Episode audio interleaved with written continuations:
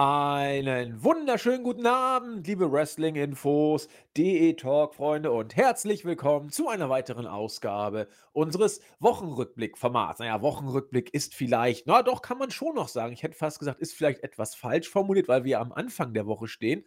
Aber wir blicken schon noch auf die äh, letzte Woche zurück, insbesondere natürlich auf den Hell in a Cell Pay-Per-View. Das wird hier und heute der absolute Schwerpunkt sein. Äh, wir hätten gerne auch über New Japan ein bisschen mehr geredet. Will ich hier gar nicht unter den Tisch fallen lassen. Das G1 ist ja zu Ende gegangen und hat mit, äh, ja, wie soll ich sagen, hat mit einem äh, alten Bekannten ein äh, doch recht überraschenden Sieger. Kota Ibushi hat da zum zweiten Mal jetzt das Ding in Folge gewonnen, den Olli und ich äh, vor dem Beginn des Turniers so gar nicht auf dem Zettel hatten. Aber hier hat man dann wieder mal uns alle überrascht. Hätten wir gerne mehr darüber gesprochen. Äh, alleine, es war nicht möglich. Ich habe viel zu wenig gesehen vom G1 und Olli, glaube ich, gar nichts. Und, äh, oder doch, er hat ein bisschen was gesehen, aber auch beileibe nicht alles. Und deswegen musste das unter den Tisch fallen. Das, was ich gesehen habe, war wie immer stark. Man of the Tournament ist wohl wieder so ein Gemisch zwischen Ishii, Osprey und Shingo, so wie man das schon mal erlebt hat.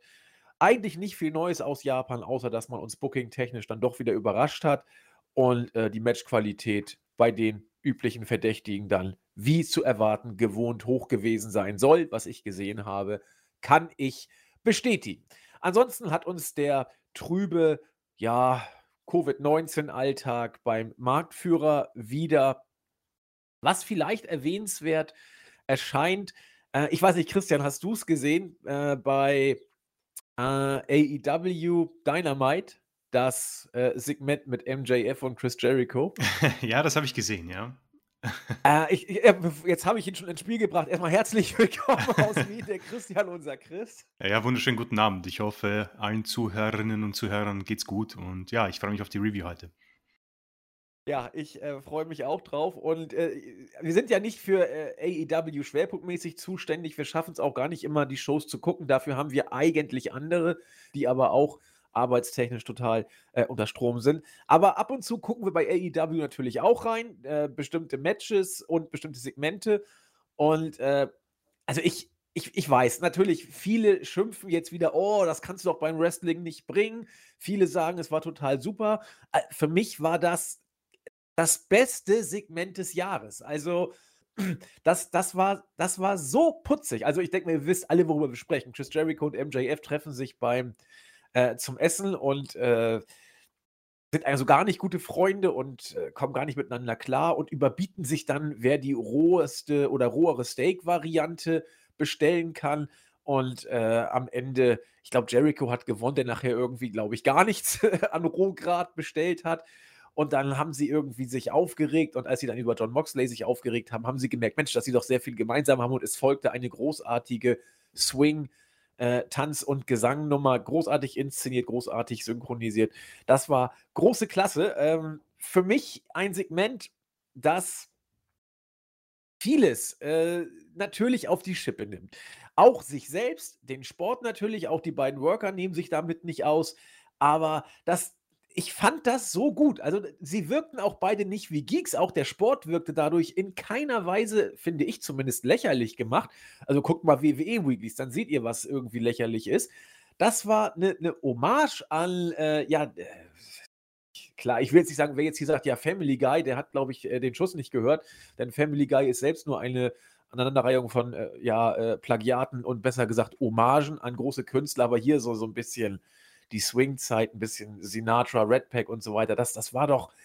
Also, Christian, ich weiß nicht, ich muss, ich, ich, ich war absolut geflasht und möchte gerne mal, wir haben uns nicht abgesprochen, also ich habe die Show gerade erst geguckt, die Hell in a Cell Show, deswegen haben wir uns gar nicht großartig vorher irgendwie äh, über die Themen ausgelassen. Deswegen habe ich Christian jetzt gerade ein bisschen überrascht, aber das wollte mhm. ich irgendwie kurz nochmal unterbringen. Chris. Nee, kein Problem. Ich glaube, das gehört auf jeden Fall erwähnt. Das ist, ja, vielleicht ist das eines jener Segmente, über die wir in 10 oder 15 Jahren reden die dann quasi ähm, allein dastehen, warum AEW äh, vielleicht irgendwann sogar der Marktführer ist. Ich weiß, ich spreche jetzt, glaube ich, viele äh, große Worte zu, aber äh, unabhängig jetzt AEW-Fan, WWE-Fan, das war meiner Meinung nach persönlich vielen jetzt vielleicht auch nicht gefallen haben, aber ich glaube, überwiegend habe ich wirklich ihre gute ähm, Be Bewertungen gesehen. Ähm, An erster Stelle natürlich Chris Jericho und MJF. Ich glaube, eine bessere Paarung gibt, gibt es im Moment im Pro Wrestling nicht von den Charakteren und von der, ja, vom Talent, weil ich persönlich gehe stark davon aus, dass das, ähm, ja, vielleicht auch bis auf das Tanzen, äh, wenig eingeprobt war. Und ich glaube, das macht es auch so gut. Also am Anfang das Überbieten vom Steak und äh, wie sie auf einmal dann diese Gemeinsamkeiten finden. Und äh, es ist einfach, natürlich, man nimmt es ein bisschen auf die Schippe, aber äh, was mir so auffällt bei WWE-Segmenten ist, dass man hin und wieder sich ähm, findet, wo man ein gutes Segment hat und es dann ausschlachtet zu sehr. Also was bei AEW wahrscheinlich jetzt passieren wird, sie werden hier diesen Erfolg verbucht haben und werden jetzt, gehe ich mal stark davon aus, nicht jede Woche sowas bringen. Und das macht es, glaube ich, auch so gut. Ähm, bei WWE ist es dann oft auch, wie ich finde, etwas zu gewollt. Man schlachtet es zu sehr aus, beziehungsweise man, man, will auch zu sehr irgendwelche Witze, die dann einfach auch sehr komisch rüberkommen und vielleicht auch bei weniger talentierten Superstars und das kann man auch so einfach sagen, äh, nicht gut äh, rüberkommt. Äh, Chris Jericho, ja, ist wohl das Beste, was AEW passieren konnte, so in der Anfangszeit und persönlich, ich habe es gefeiert. Ich meine, ich habe ähm, ich habe sowas nicht erwartet. Also es war auf einmal, äh, ich habe ein großes Segment erwartet, ja, äh, vor allem äh, mit MJF als eventuell neues Inner Circle-Mitglied. Aber wie die dann losgelegt haben, ich war erstmal wirklich erstaunt und äh, richtig gut drinnen ähm, und habe es gefeiert. Also ich kann es unterstreichen, habe es gefeiert. Ich persönlich hoffe, dass es eventuell Jens und äh, Kollegen noch in einer Review aufnehmen und mehr darüber reden. Ähm, das hat, denke ich mal, noch mehr Punkte beziehungsweise noch mehr Redezeit verdient, die beiden. Auf jeden Fall. Also, äh, ja, also ich kann dazu nur so viel sagen. Jens und ich haben uns mittelbar übers Forum ausgetauscht natürlich und er hat dieses Segment auch gefeiert aus den äh, gleichen Gründen, aus denen ich es und, und Christian ja auch äh, feiern.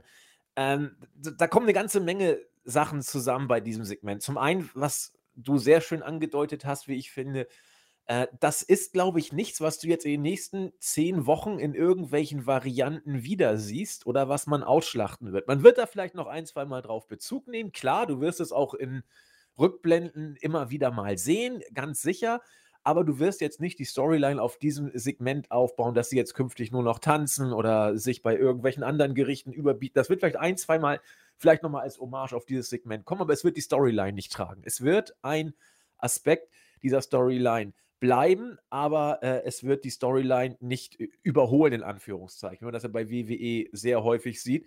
Und wie wir auch bei diesem Pay-Per-View gesehen haben, was dann ja auch irgendwann sehr schnell mal in einer Sackgasse enden kann. Grüße gehen raus an Otis dazu, aber später. ja, ich wollte gerade äh, sagen, äh, ich wollte Law, ja. Law and Otis zum Beispiel, natürlich nicht vergleichbar, aber ich glaube, das ist dann doch irgendwo ein guter Vergleich, wie dieses Segment, welches seine äh, süßen Reize hatte, es aber zu oft irgendwelche Witze nicht gut rübergebracht hat und man auch Witze, ich meine, erwartet hat und einfach nicht gut rüberbringt. Das war dann zu gewollt und es hat einfach, bei mir zum Beispiel, hat dieses Segment nie, überhaupt nicht gewirkt.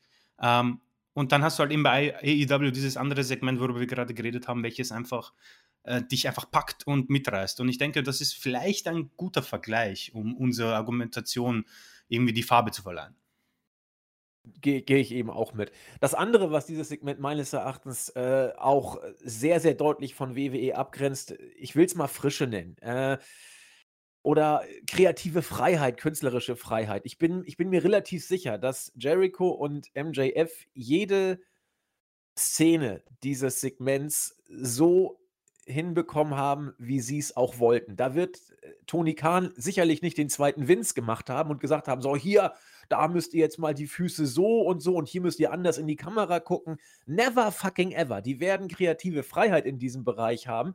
Und wenn du die beiden dann sprudeln lässt, dann kommt dann sowas auch bei raus. Ähm, das sind so, so Kleinigkeiten auch, wie, wie sie dann ganz elegant die Mädels in den Arm nehmen, dann lassen sie sie fallen, weil sie was anderes vorhaben bei der Tanzszene. Das, das sind so Kleinigkeiten, die, die meines Erachtens tatsächlich die beiden sich selbst ausgeheckt haben. Und wenn du dann geskriptete Segmente vom Marktführer siehst, das, das kannst du ja gar nicht vergleichen. Das, da liegen ja Welten zwischen. Und ähm, anderen, eine andere Person muss sich immer, wir haben es glaube ich auch schon mehrere Male gemacht, in Bezug zu MJF äh, setzen. Das ist The Miss. Wir haben es mehrfach gemacht und ich werde auch heute nicht da drum herumkommen. Einfach deswegen, weil The Miss eine nicht ganz unbedeutende Rolle im Hell in a Cell Pay-Per-View gespielt hat. Und da kann man auch, finde ich mal, das, den einen oder anderen Bezug während dieses Matches dann zu diesem Segment bringen. Also ich bin mal gespannt, was da kommt. Wir haben äh, relativ bald wieder ein Pay-Per-View von AEW. Wir werden den natürlich verfolgen und bisher haben wir es noch immer geschafft, zu jedem AEW Pay-Per-View eine Review zu machen. Und äh, Christian, ich denke, wir sollten alles in die Wege leiten, auch das zu machen, denn äh, das kriegen wir auf jeden Fall immer hin, Chris und ich, die AEW Pay-per-Views zu schauen und dann bei den Weeklies mal reinzuschnuppern, um euch dann entsprechend zumindest die Pay-per-View äh, to Pay-per-View Vergleichsgeschichte bringen zu können und mal sehen, inwiefern das da auch eine Rolle spielt. Ja, dann würde ich sagen, Christian, wenn du nicht noch irgendwas zu ergänzen hast zu dem Segment, greifen wir doch Hell in a Cell an. Ich bin gerade, wie gesagt, frisch fertig. Oder hast du da noch irgendwie was auf der Zunge zu äh, Segment und WWE-Vergleich? Äh, nicht wirklich. Ich glaube, wir haben äh, alles gesagt. Auf jeden Fall für alle, die es nicht gesehen haben, unbedingt anschauen. Ähm, einfach auch, auch, auch wenn man nicht AEW unbedingt Fan ist, ähm, einfach anschauen, um sich vielleicht selbst eine Meinung zu bilden. Genau. Und äh, es ist ja, wenn ihr Wrestling-Fan seid, dann müsst ihr ja up to date sein und das ist ein Segment, über das man spricht. Und das sollte man dann ja sich nicht entgehen lassen, denke ich auch. Und natürlich immer über die legalen Kanäle, denn wir, äh, wie war das? Moment, ich muss mal kurz in mich gehen. Wir raten niemals zu illegalen Sachen. Ich bitte Sie, das würden wir doch nie im Leben machen. Und mit diesen Worten kommen wir zum Hell in a Cell Pay-Per-View. Leider nur äh, nicht nur hell, sondern auch noch in a Cell dazu. Ich habe auch am Ring keine Ärzte gesehen, auch obwohl es äh, im ersten Match einen relativ heftigen Beatdown gab und viele Offizielle dazu kamen. Aber es war, wie gesagt, kein Hell, sondern nur ein Hell in a Cell Pay-Per-View. Und den wollen wir jetzt mal besprechen. Die Pre-Show habe ich wie immer nicht gesehen, habe aber wahrgenommen, dass äh, Art Truth mal wieder die 24-7 Championship in einem regulären Match verteidigt hat gegen Drew Gulak. Das hat auch nicht lange gedauert, fünfeinhalb Minuten. Nach dem Einroller war es dann vorbei. Ich weiß nicht, Christian, du hast es auch nicht gesehen oder hast du diesmal reingeschaut? Ja, ich habe es nicht gesehen. Ähm, ich habe ich sehe nur, ich habe das Kurzvideo gesehen auf unserer Startseite und angeblich wurde wohl Little Jimmy von Drew Gulak attackiert. Deswegen, ähm, vielleicht hätte man sich ansehen sollen. Aber ich habe es leider nicht gesehen, nein. Ich auch nicht. Na gut, vielleicht gucke ich es nochmal. Little Jimmy ist ja auch mal ein Blick vielleicht mal wert. Habe ich nicht gesehen, wie gesagt. Was ich aber gesehen habe, und da finde ich, kann man schon wieder ordentlich ein Fass aufmachen. Das erste Match des Abends, ein Acquit Hell in a Cell Match. Auch interessante Konstellation. Da reicht uns die Stipulation nicht. Wenn es familiär wird, müssen wir auch noch I Quit dazu packen. Roman Reigns gegen Jay Uso. Das hatten wir beim letzten Pay-Per-View schon mal. Für Christian war es Match of the Night. Viele fanden es gut. Der Kollege Melzer hat sich mit vier Einviertelsternen auch euphorisch geäußert. Auch wir fanden es bei der Review, wie gesagt, sehr, sehr ordentlich, auch wenn das Wrestlerische hier nicht den Fokus gebildet hat, sondern eben die Geschichte drumherum. Insbesondere, was passiert mit Roman Reigns, wie wird er jetzt inszeniert und wie kann er sich präsentieren. Weil es so schön war, hat man es bei Hell in a Cell gleich nochmal gemacht und wie immer, wenn es bei WWE irgendwas gibt, was gut ist, versucht man es auf eine höhere Stufe zu bringen. Ich will das Wort ausschlachten jetzt nicht verwenden. Man könnte es auch als konsequentes Storytelling darstellen, dass man jetzt dieser Tribal Chief Geschichte noch versucht, die richtige Würze zu geben. Man packt es in die Zelle und bringt noch diese I Quit Stipulation rein. So ging's los. Nach fünf Minuten habe ich nur gedacht, Achtung Bielefeld, mein Gott, ist das langweilig. Und ich habe das Gefühl, je länger dieses Match lief, desto länger zog es sich. Also die wurden ja, da war ja daher Randy Orton schon Formel 1 Auto gegen, was da Geschwindigkeit angeht. Also es, es fing an mit, mit Spots, die man kennt. Ja, da hat sich Jay Uso auch nicht lumpen lassen. Seine, seine Tofis da durch, durch die zweite und dritte Seite hat er ein, zweimal gebracht. Das war, das war nicht ohne. Einmal hat er Reigns auch relativ krass am Kopf, finde ich, zwischen äh, äh, seinem Körper und dem Stahlkäfig erwischt. Das war alles okay, wirkte für mich aber schon so Spot an Spot, was man so erwartet. Und dann ging es aber mal steil den Bach runter. Ging los äh, in der Zeit, wo dann Roman Reigns die Oberhand gewann. Dann kam dieser Comeback-Versuch von Jay Uso mit seinem Frog Splash. Und dann war irgendwann der Ofen aus, aber er wollte nicht aufgeben. Und da äh, hat es mich wirklich radikal im Stich gelassen, das Match. Ich habe dann auch bei uns im Teamchat geschrieben, äh, kommt da noch was oder bleibt das jetzt auf diesem Level? Ich konnte mich ja nicht zusammenreißen. Ich habe es ja eben, wie gesagt, gerade erst geguckt heute Nachmittag. Und äh, ja, Christian, du hast dann geantwortet, naja, so, so viel kommt nicht mehr. wie hast du es wahrgenommen? Also ich fand, also es war, äh, obwohl es ähnlich war wie das erste Match, war es für mich schon, ich will nicht sagen Unterschied wie Tag und Nacht, aber diplomatisch konnte nicht ganz an das erste Match anknüpfen. Äh, da gebe ich, äh, geb ich dir recht. Also, was das Problem war, es war eine Kopie von Clash of Champions, nur in einem Hell in a Cell. Äh, natürlich, ich habe, ich erinnere mich und bin ich noch immer der Meinung, bei Clash of Champions hat mir das Match gut gefallen, einfach weil es mal was Neues war und das Storytelling in einem Match, was bei WWE nicht häufig vorkommt, sehr gut war. Auch in diesem Match kann man ja sagen, dass das Storytelling okay war. Ähm, aber es ist vielleicht einfach zu lang. Eine halbe Stunde, davon war 15 Minuten ähm, das Verlangen von Roman Reigns, dass er der Tribal Chief endlich genannt wird. Ähm, was für mich irritierend war, waren mehrere Dinge. Also als erstes der Ringrichter, muss ich sagen. Ich glaube, er hat äh, Jay Uso ungefähr 220 Mal gefragt, ob er aufgeben möchte. Ähm, das, war, das hat mich komplett irritiert, das hat mich sehr gestört. Ähm, und was mich ja, nervt, sind diese, ja, Hell in a Cell ist ja als Gimmick wahrscheinlich schon tot. ähm, und in dieser Show wurde es komplett zerstört. Zwei von drei Hell in a Cell Matches äh, wurden von außen, äh, gab es Eingriffe quasi, beziehungsweise die Tür wurde problemlos geöffnet. Äh, in diesem Match hast du jetzt eben Hell in a Cell und I Quit und der Ringrichter wollte das Match beenden, weil Jay Uso nicht I Quit sagen wollte. Ja. Ähm, das ist irgendwie so, es ergibt wenig Sinn. Vor allem auch die Geschichte, wenn Roman Reigns in diesen Chokehold gelang, äh, gelang und äh, be bewusstlos war. Ja, die Frage ist natürlich, wenn der jetzt bewusstlos ist, kannst du eine halbe Stunde auf ihn warten und dann ihn fragen, ob er aufgeben möchte. Ja. Äh, ich glaube, eine falsche Stipulation für diese Fehde. Natürlich möchte man diese Familienfehde so brutal wie möglich und äh, so brutal wie möglich inszenieren. Dennoch war das einfach der Hell in a Cell war hier wirklich so ein Nebenschaubild äh, um sie herum. Sie haben den Käfig gar nicht äh, genutzt.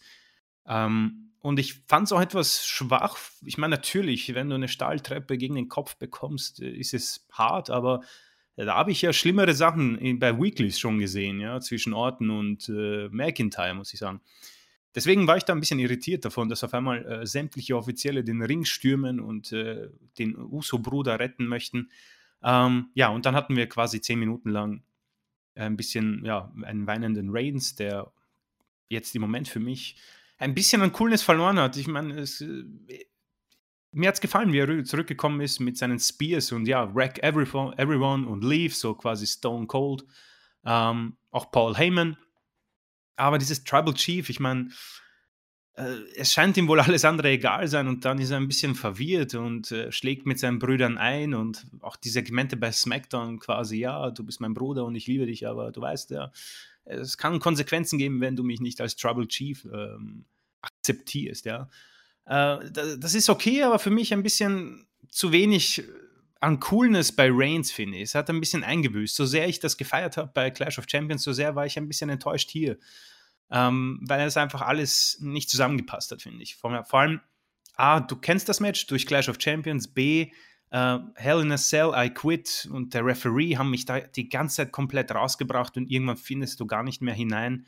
Und dann sitzt halt Reigns da weinend im Ring und auf einmal nimmt er den anderen Bruder in den Guillotine-Lock und auf einmal ist das Match doch nicht vorbei, auch, auch wenn ich geglaubt habe, dass es vorbei ist und äh, Jay Uso gibt auf, weil er seinen Bruder retten möchte und nicht, weil er irgendwie äh, ja, den Titel äh, gewinnen wollte, sondern ja, okay, Reigns, du bist ausgerastet, hier, hast halt gewonnen, ja, ist mir egal. Also äh, die Mischung hat hier nicht gepasst, auch wenn die Zutaten gar nicht mal so schlecht waren, finde ich. Also nochmal brauche ich es nicht, aber ich gehe mal stark davon aus, dass das hier noch nicht vorbei ist. Also äh, et etwas schwacher Beginn für den Pay-Per-View. Enttäuschenderweise, ich habe mir etwas mehr erwartet. Würde ich genauso mitgehen. Also insbesondere diese von dir angesprochene Aspektgeschichte. Äh, ähm, die Zutaten waren gar nicht schlecht, aber was man daraus gemacht hat, war dann doch verbesserungswürdig. So sehen wir es beide. Also ich fand schon die Grund Konstellation dieses Matches nicht so gut, weil es eben äh, drohte, ein WWE-Aufguss zu werden. Und das ist es für mich dann letzten Endes auch tatsächlich geworden. Ähm, was, was mich hier auch ein bisschen zwiegespalten zurückließ, war das gleiche, was dich auch verwirrt hat. Reigns Coolness-Faktor in Anführungszeichen. Er ist irgendwie alles und nichts zugleich. Er ist Badass, aber irgendwie nicht so richtig, weil er auch Familienblut in sich spürt, aber irgendwie auch nicht so richtig. Er ist auch kein knallharter Hund, der das alles nur vorgetäuscht hat mit dem Ge Rumgeheule. Äh, denn da, da, dafür, wenn das so egal gewesen wäre, hätte er auch nicht den, den Kranz äh, von Onkel und Vater heldenhaft noch entgegengenommen.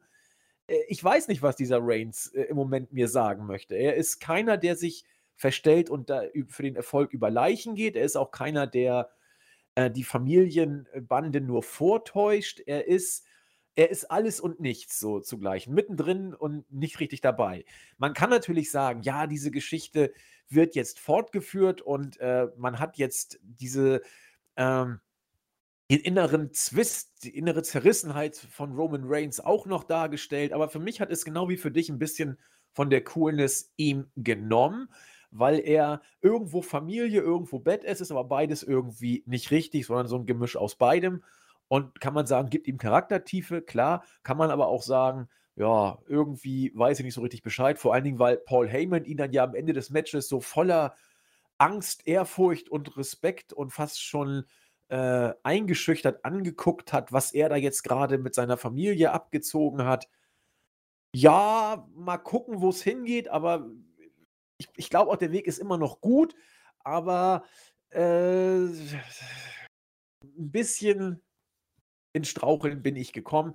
Aber schauen wir mal. 100 Pro geht's weiter, bin ich mir relativ sicher. Äh, in welcher Form auch immer, wobei ich beim besten Willen nicht weiß, was da jetzt noch weitergehen soll. Also eigentlich ist doch alles jetzt erstmal gesagt, oder? Ja, grundsätzlich hat das Ende vor allem. Ja, er hat die äh, Krone bekommen quasi. Er, er, ist jetzt der Oberhaupt der Familie. Ähm, ich weiß nicht, ob da der Bruder in, in irgendeiner Art und Weise noch in ein Match äh, reinkommt. Vielleicht gibt es ein Handicap-Match irgendwann. Ich weiß nicht, wie weit der vorangeht. Ich glaube, es war eine Knieverletzung, die Jimmy hatte. Aber ich würde mir sehr wünschen, wenn er sich jetzt einem anderen Gegner widmet und ähm, meinetwegen als Tribal Chief genannt wird und mit dieser ähm, Kette äh, reinkommt zu seinen Entrances. Aber ähm, äh, ich fand es schon deutlich besser bei Clash of Champions. Äh, auch wenn es da schon angedeutet wurde, man kann das Ganze natürlich noch retten. Das ist noch bei weitem nicht hinüber. Ja, das ist, ähm, wie gesagt, die Zutaten sind ja noch immer da. Roman Reigns sieht wirklich wie ein Star aus. Das gebe ich ihm noch immer. Er sieht wirklich gut aus. Der Titel steht ihm, muss ich auch zugeben. Ähm, aber ich würde mir wünschen, wenn er jetzt einen anderen Gegner bekommt, auch wenn mir bei SmackDown jetzt gerade niemand wirklich einfällt, keine Ahnung, Kevin Owens, das wäre vielleicht was Spannendes. Ähm, oder Seth Rollins, auch wenn das schon ja, äh, Dutzende Male ähm, zuvor gesehen wurde und Rollins ja im Moment ein Heel-Gimmick verkörpert und Reigns ja auch heelig ist, muss man ja schon so sagen. Deswegen bin ich gespannt, wo man hingeht. Der nächste Pay-Per-View ist die Survivor Series. Keine Ahnung, ob man die irgendwie in ein Team packt oder ob es dann noch ein Titelmatch gibt. Also äh, ich lasse mich überraschen. Aber man muss aufpassen. Es wäre schade, wenn man das jetzt irgendwie hinwirft. Ich meine, wir kommen wahrscheinlich später noch dazu, dass man oftmals leider die falschen Entscheidungen trifft. Ähm, ich hoffe, dass sie Ben Reigns das nicht machen, weil das war schon, ich, ich muss zugeben, so gut, ich habe das, glaube ich, gesagt bei Clash of Champions, so gut war er noch nie äh, mit in dieser Rolle. Und äh, was ich aber zugeben muss, wir haben es ja befürchtet, aber sie haben es nicht gemacht, dass Paul Heyman, dass man quasi Paul Heyman und Brock Lesnar kopiert und jetzt dahin hineinfügt. Hat man nicht gemacht, macht man nicht.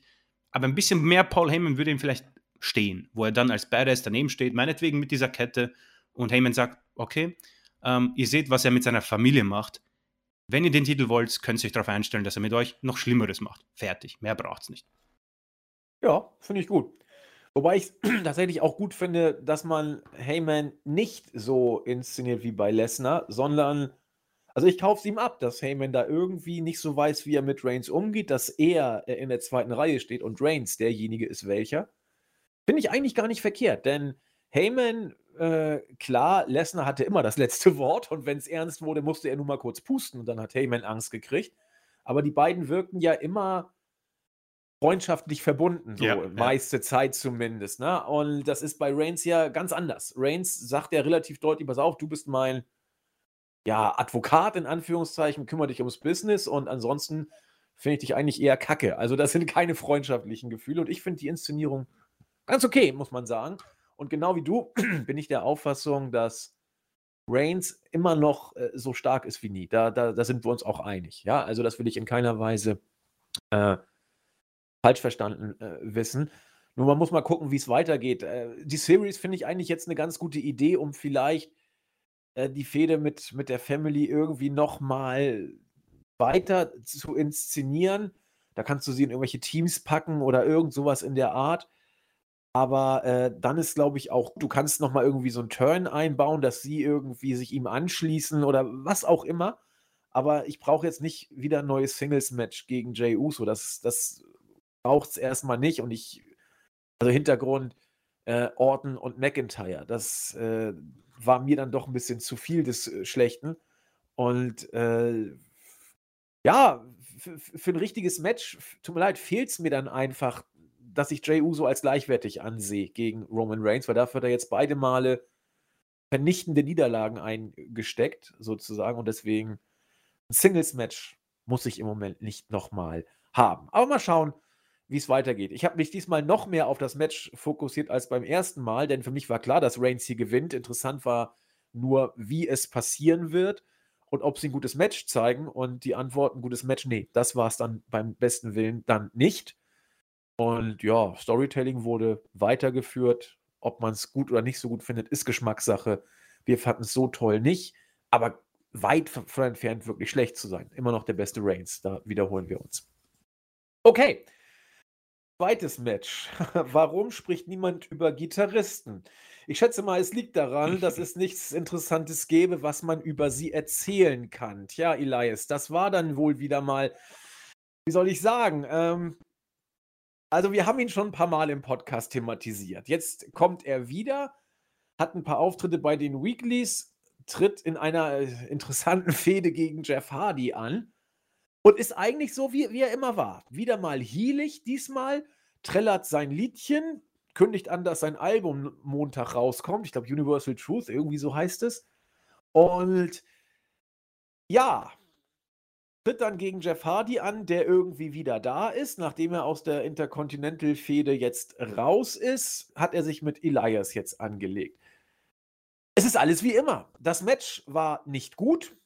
Das Match dauerte keine 10 Minuten. Mit 7 Minuten 48 Sekunden waren wir im Rennen. Äh, was ist erwähnenswert zu berichten, dass Elias den guten Jeff Hardy fast durchgebrochen hat bei der Powerbomb. Ich dachte, ich gucke nicht richtig. Das, meine Güte, ging das nach hinten los. Und ja, die Gitarre wollte einsetzen, hat nicht geklappt. Dann hat Jeff sie eben eingesetzt und wurde disqualifiziert. Ja, geil. Ähm, Christian, ich weiß nicht, was ich dazu sagen soll.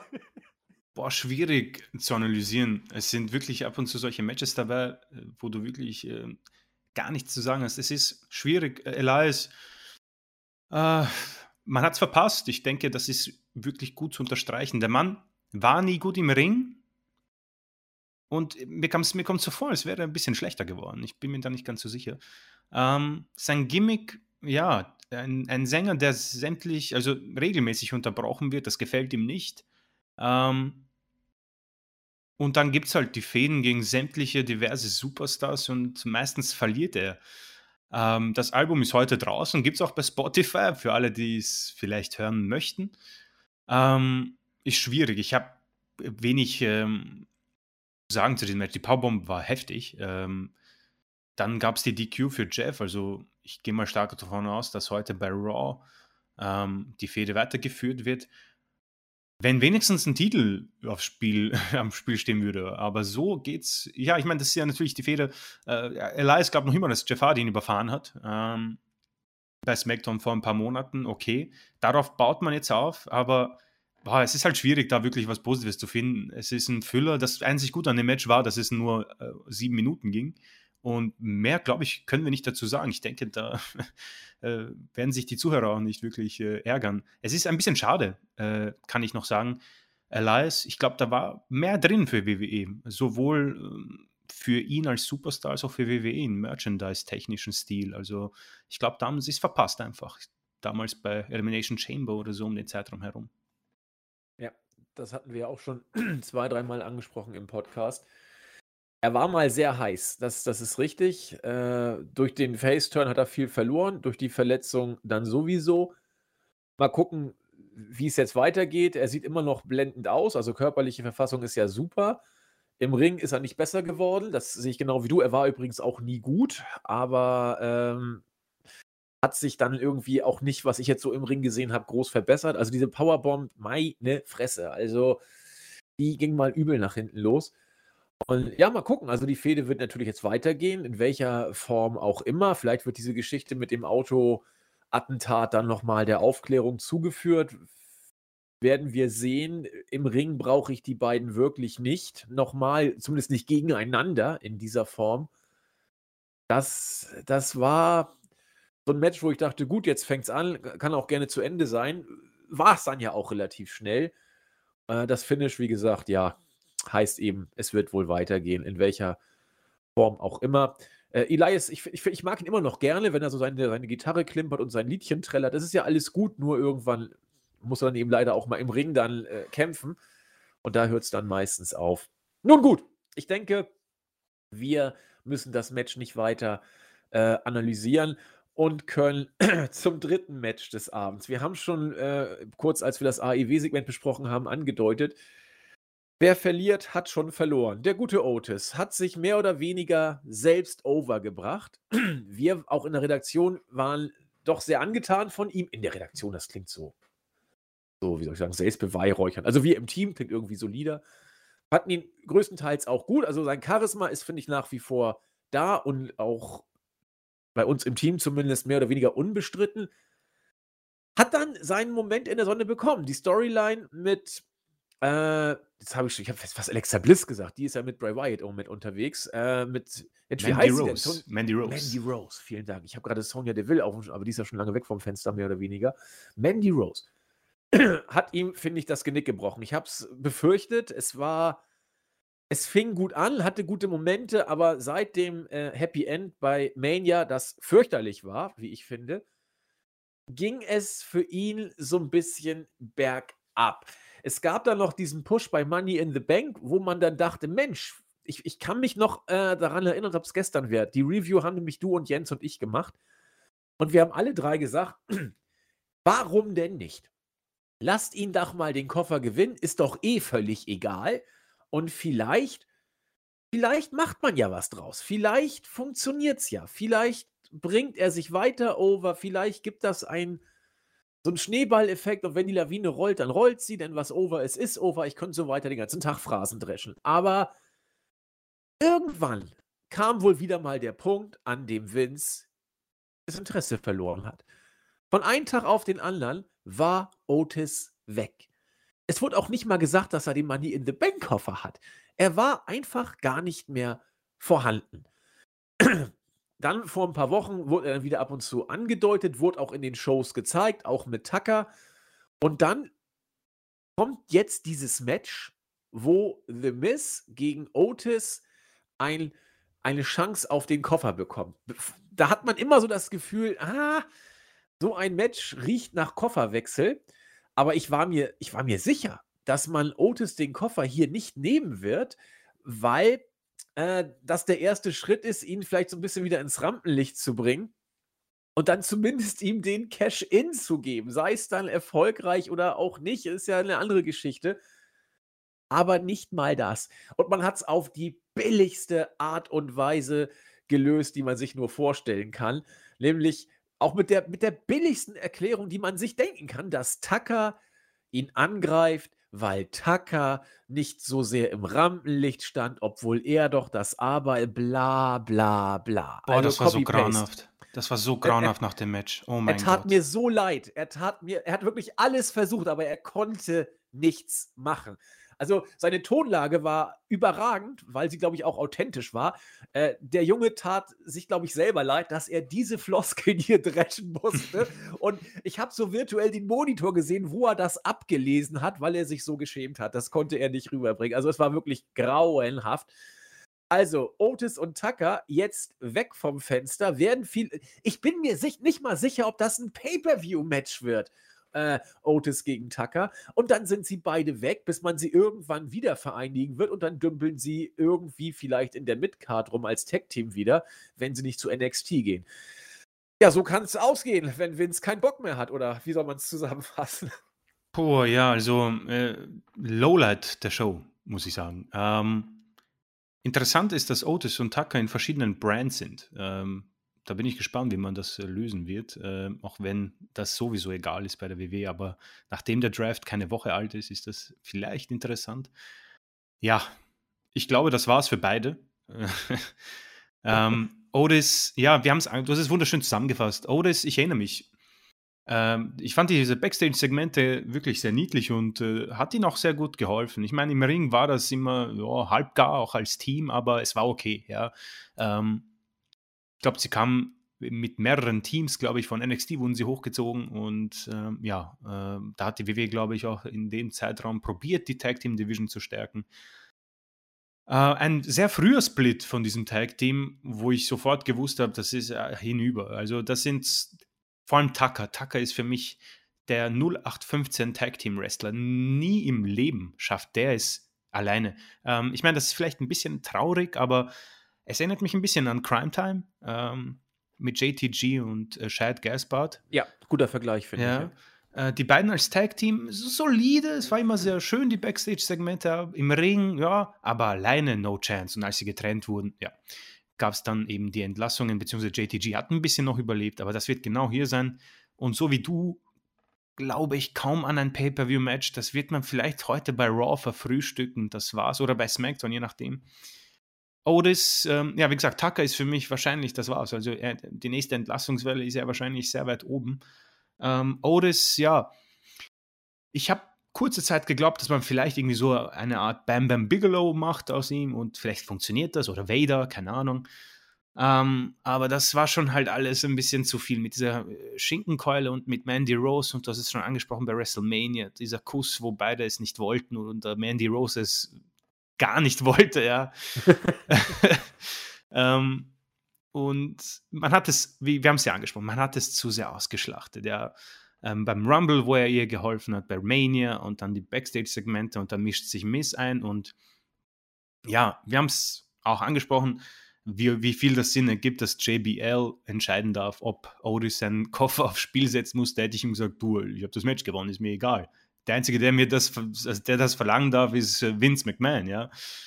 Aber gut, sei es, sei es drum, ja. Der Koffer ist wie die Hell in a Cell Matches leider komplett zerstört worden in den letzten Jahren von der WW, was sehr, sehr schade ist. Also, dass man so ein Konzept, welches so großartig funktioniert hat, wie ich persönlich finde, dass man das so wegschmeißt, das ist wirklich äh, eine Kunst, muss man ja auch mal positiv sehen, dass man so etwas zerstört, was so einfach ist. Ja? Da gibst du einem Mitkader, wo ein bisschen was fehlt, oder einem aufstrebenden Star diesen dämlichen Koffer und lässt ihn eincashen, wie man es bisher gemacht hat. Ich meine, Seth Rollins der Cash-In, Daniel Bryans Cash-In, CM Punk.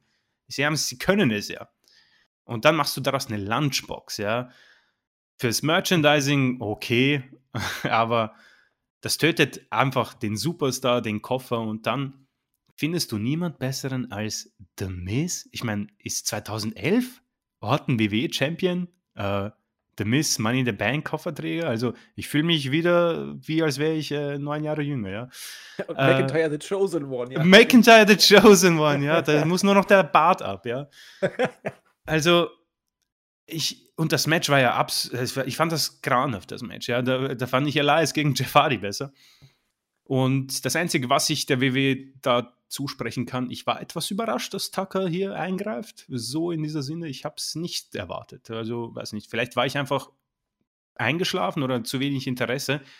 Ähm, aber ich habe das nicht erwartet, aber sofort habe ich gewusst, dass das das Ende ist für zwei Superstars. Und ähm, ganz ehrlich, ich habe keine Ahnung, was man sich hier, was man hier plant, wahrscheinlich gar nichts. Der Miss als Kofferträger. Also Universal Championship oder WWE Championship. Also, wow. Wenn der erfolgreich eincasht, da wird es sehr, sehr schwierig, auch für mich, muss ich sagen, langsam. The Miss, ich glaube, da wirst du vielleicht noch was dazu sagen bezüglich MJF. The Miss hat es alles probiert, er hat alles gegeben.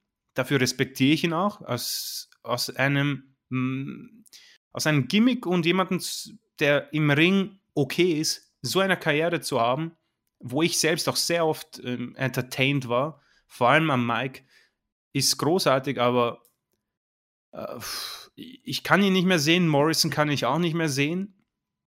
Und deswegen freue ich mich nicht wirklich, dass dieser Koffer bei ihm ist. Bei Otis hätte es mich wenigstens interessiert, wie sie es machen, ob sie es machen und wie es ihm dann steht. Aber so hast du halt wieder ja, alles gleich. Ich meine, wir werden am Main Event nochmal darauf hinzukommen. Es wirkt extrem 2010er Jahre. Und das war schon damals meh und ist 2020 noch mehr meh. ja, schön gesagt. Also kurz zu, zu, dem, was du angesprochen hast, äh, was man sich dabei gedacht hat. Äh, du sagst im Zweifel gar nichts. Ich glaube, es ist, es ist zwar schon traurig, aber es wird vielleicht wirklich so abgelaufen sein im Hauptquartier äh, in Stamford, dass da ein Mann mit 74 Jahren irgendwie so einen Blick auf sein Roster geworfen hat und dann gesagt hat, wow, the fat guy isn't funny anymore. We gotta get the briefcase off of him. Und dann hat man irgendwie gesagt, ja gut, Mist, kannst du immer bringen, so als halbgare Lösung, der kann wenigstens labern. Und er hat, er hat ja auch schon angefangen. Das, das kann er ja auch. Er hat den Koffer gehabt und hat dann gesagt, so egal wer hier Champion ist, ihr solltet immer aufpassen, denn ich werde da sein und ihr wisst nie, wann ich eincash. Also genau das, was du dem Kofferträger ja sagen lassen musst. Und das kann er auch. Alleine, es interessiert doch keinen mehr, ob The Miss jetzt den Koffer irgendwie eincasht, wann und wie er das macht und ob er das vielleicht sogar erfolgreich hinkriegt oder ob er äh, erbärmlich scheitert, dass man einen kurzen Gag hat. Ähm, ich weiß nicht, ob vielleicht sogar MJF irgendwas damit zu tun hat, dass man sich dazu entschlossen hat, jetzt The Miss als MJF-Part irgendwie wieder zu inszenieren, weil man ganz genau weiß, dass The Miss der einzige ist, der von der Art so ein bisschen ins MJF-Kaliber geht. Und jetzt irgendwie versucht AEW Paroli zu bieten, aber meine Güte, also das ist nur, ich weiß nicht, ob man so denkt bei WWE, aber das ist die einzige Erklärung, die ich mir jetzt so bringen kann. Denn The Miss ist doch seit Monaten, seit, seit er mit Morrison dieses Tag Team, ach schon vorher, war The Miz doch wirklich weg vom Fenster. Nicht nur über Monate, sondern jetzt auch fast schon wieder über Jahre. Er hatte dieses Zwischenhoch so 2016, das weiß ich noch, wo, wo er da richtig, richtig gut drauf war als Heel und mit seinen Sprüchen was gebracht hat. Aber jetzt hat er den Koffer und jetzt, er ist nun mal kein MJF. Und was auch passiert, es wird sich darauf beschränken, dass er gut redet, keine Promos hält. Das ist für mich immer noch ein Unterschied zwischen Reden und Promo halten. Äh, ja, äh, ein bisschen präsenter in den Shows sein wird als Otis, weil man mit Otis einfach keine Idee mehr hatte, wie man ihn inszenieren kann. Und dann auf, auf The Mist zu gehen, das wirkt schon oder ideenlos, aber das, das zeigt, dass, dass man da irgendwie wohl kurzfristig jemanden hinbringen musste und keinen besseren hatte. Und ich, überlege gerade, wen könnte man. Owens, klar, Owens kannst du immer als Owens wäre cool gewesen, bringen. aber ja. ich meine, okay, Retribution sind tot, aber keine Ahnung, vielleicht gibt Mustafa Ali den Ko Koffer, um, die, um das Stable zu stärken. Gib jemandem vom Hurt Business den Koffer. Ja, von mir aus sogar MJF. Schick ihn rüber zu AEW. Es ist, es ist ja schade äh, am Ende. Ähm, Kevin Owens hätte ich mir natürlich, ja, stell dir Kevin Owens mit seinen Promos vor, mit dem Koffer. Das kann man so, das ist, das ist selbst geschrieben. Es ja, ist selbst geschrieben. Ja, ja, ja, das, das ist ein Ding, das von selbst läuft, gebe ich dir, gebe ich dir vollkommen recht. Aber ich meine, Owens ist doch auch, ich will nicht sagen totgebuckt, aber boah, der, der rettet sich ja nur noch selbst, muss man ja, ja. sagen. also, oh, es ist, ja, äh, ja, wie gesagt, also hier wurde man wirklich mal Zeuge, wie es aussieht, wenn Vince keinen Bock mehr auf einen hat. Und nicht nur, dass man äh, Otis platt macht, man nimmt Tucker gleich mit. Denn äh, so, so, gut, Tucker ist, ist ein guter Worker. Also für, für einen Big Guy ist das ein richtig guter Mann. Aber äh, der, der, der hat, wie du sagst, der hat äh, auf, auf eigenen Füßen nichts zu stehen. Also muss man leider. Keine so Chance. Der, also, der ist weg. Ich glaube, seine letzte Chance war eben diese Promo Backstage. Und es tut mir auch, du hast es wirklich äh, wunderbar zusammengefasst. Er, er hat mir so leid getan. Aber es war so groß, es war großartig, sage ich. Es war so unfassbar grauenhaft. Es war Fremdschämen. Diese Promo, die er dahin gefetzt bekommen hat. Und da muss er so tun, ja, als wäre er da betrogen worden. Und ich habe das Tag-Team gehalten. Es ist wirklich so, jeder Satz nach jedem Tag-Team, welches getrennt wird, einer von den beiden hat das Tag-Team gehalten und jetzt wird er quasi ähm, übrig gelassen. Ja, er wird, das wird so das ist wirklich irre, wie, wie man das vorhersehen kann, dass Tucker keine Chance hat. Der wird untergehen in diesem Roster, das sowieso schon überfüllt ist.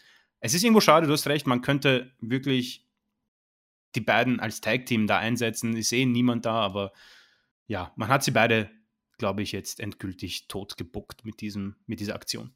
Ja, also ich habe mich auch gefragt, wie, wie langfristig das geplant war oder ob das so kurzfristig war. Denn die, die Promo, die Tucker da, also entweder er ist ein erbärmlicher äh, Mann am Mike, was ich, äh, also er, er, er, fiel jetzt nicht durch überragende Promos auf bis jetzt, ne? aber äh, so, so schlecht habe ich ihn jetzt auch nicht in Erinnerung, dass er jetzt wirklich so äh, schwach die Promos delivert. Oder er hat wirklich relativ kurzfristig erst sein, sein Skript bekommen. Denn es wirkte wirklich auf mich teilweise so, als ob er sich an jeden Satz noch irgendwie jetzt gerade erinnern musste, dass er die noch gar nicht so richtig drauf hatte. Das wirkte so, so unbeholfen zurechtgestammelt, diese ganzen Sachen. Jeden Satz aufs Neue, schlecht geschauspielert. Also entweder er hatte das relativ kurzfristig erst bekommen oder er hat sich selbst so geschämt, dass er nicht wusste, wie er es rüberbringen sollte. Aber wenn ihr wirklich mal eine richtig schlechte Promo sehen wollt, äh, dann, dann guckt auch, äh, wie, wie er so gar nicht auf Miss und Morrison reagiert hat, die da irgendwie so mit ihm Schabernack getrieben haben. Ich wusste, ist er jetzt mit ihnen äh, vereint oder sind die befreundet? Er, er hat überhaupt nicht reagiert auf gar nichts, was die da für Faxen gemacht haben. Es, also das ist wirklich ein Autounfall von vorne bis hinten. Guckt es euch mal an, der arme Tucker, das wird ihm jetzt definitiv das Genick gebrochen haben. Vielleicht gibt es nicht mal ein Match. Wir müssen mal gucken, wie es da weitergeht ganz traurig. Ja, und in dem Moment war für mich, also ich dachte, was soll denn da jetzt noch kommen? Also, das war ja nur, das war ja nur bis jetzt äh, nicht gut bis grauenhaft. Und äh, dann wurde Sascha Banks gegen Bailey angekündigt. Und da habe ich eigentlich wieder bestenfalls so einen Teaser erwartet, dass man da irgendwie wieder so einen großen Fuck, Abfuck bringt, um dann äh, das Ganze zu strecken. Und ich dachte, Alter, das kriegst du bis Main ja niemals gestreckt. Und äh, auch bis zum Rumble ist der Weg zu lang. Wie, wie wollen sie es denn jetzt noch da aus der, aus der Affäre ziehen? Ich stammel mir hier gerade einen ab, wie Tucker bei der Promo. ähm, Entschuldigung. Äh, und dann wird mir klar, nee, die, die, die müssen heute abliefern. Die, die haben keine Chance. Die haben schon ein äh, angeteastes Match bei der Weekly verbraten. Das können die sich eigentlich nicht nochmal leisten. Also mal gucken, ob sie uns wirklich ein Match bringen. Und schon nach, nach drei, vier Minuten meinte ich, für mich wahrgenommen zu haben, ja, äh, True Romance mit den beiden, die, die haben es einfach. Wenn sie bei großen Matches delivern müssen, ich sage jetzt zum zweiten Mal dieses blöde Fachwort, äh, dann kriegen die es auch hin. Meine Güte, war das Match gut. Also, äh, klar, man hat da so ein paar Spots gebracht, die man nicht unbedingt bringen hätte müssen, die so ein bisschen, äh, ja, washed up vielleicht auch sind. Aber meine Güte, das kannst du nicht viel besser machen. Du hast die Stipulation genutzt, was heutzutage nicht leicht ist. Also das Ding ist, wie du schon gesagt hast, eigentlich totgeritten. Aber ich finde, sie haben aus der Stipulation viel gemacht. Sie haben die äh, Storyline, die, ich, ich will mich da nicht wiederholen, aber die nach Christian und mir viel zu früh beendet wurde, haben sie so intensiv dargestellt. Also wirklich beide. So äh, personal und ähm, auch, auch von der Stiffness her. Sascha Banks hat wieder Moves genommen, wo ich dachte, ich gucke stellenweise nicht richtig.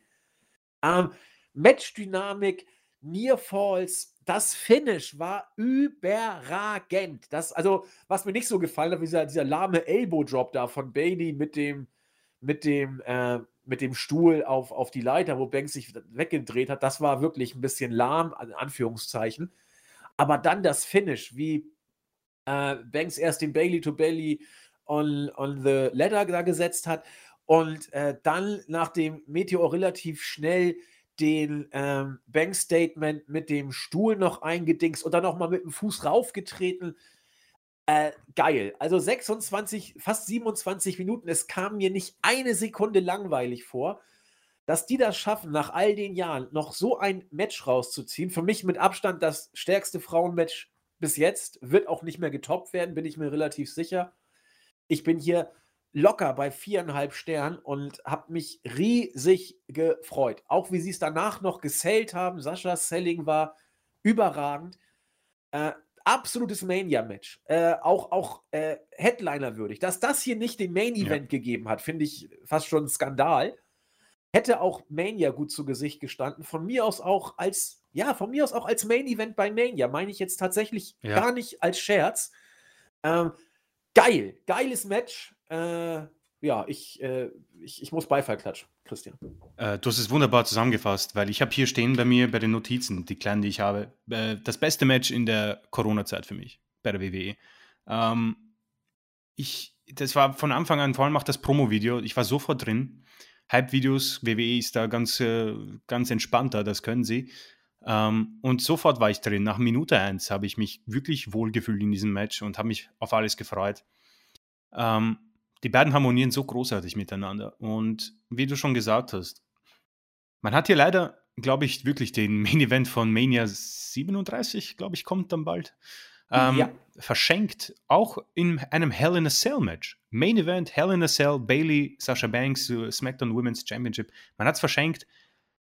Du hast schon angesprochen, Matchzeit, 27 Minuten, das kam mir so kurzweilig vor. Ich hätte den beiden nochmal eine halbe Stunde zugeschaut.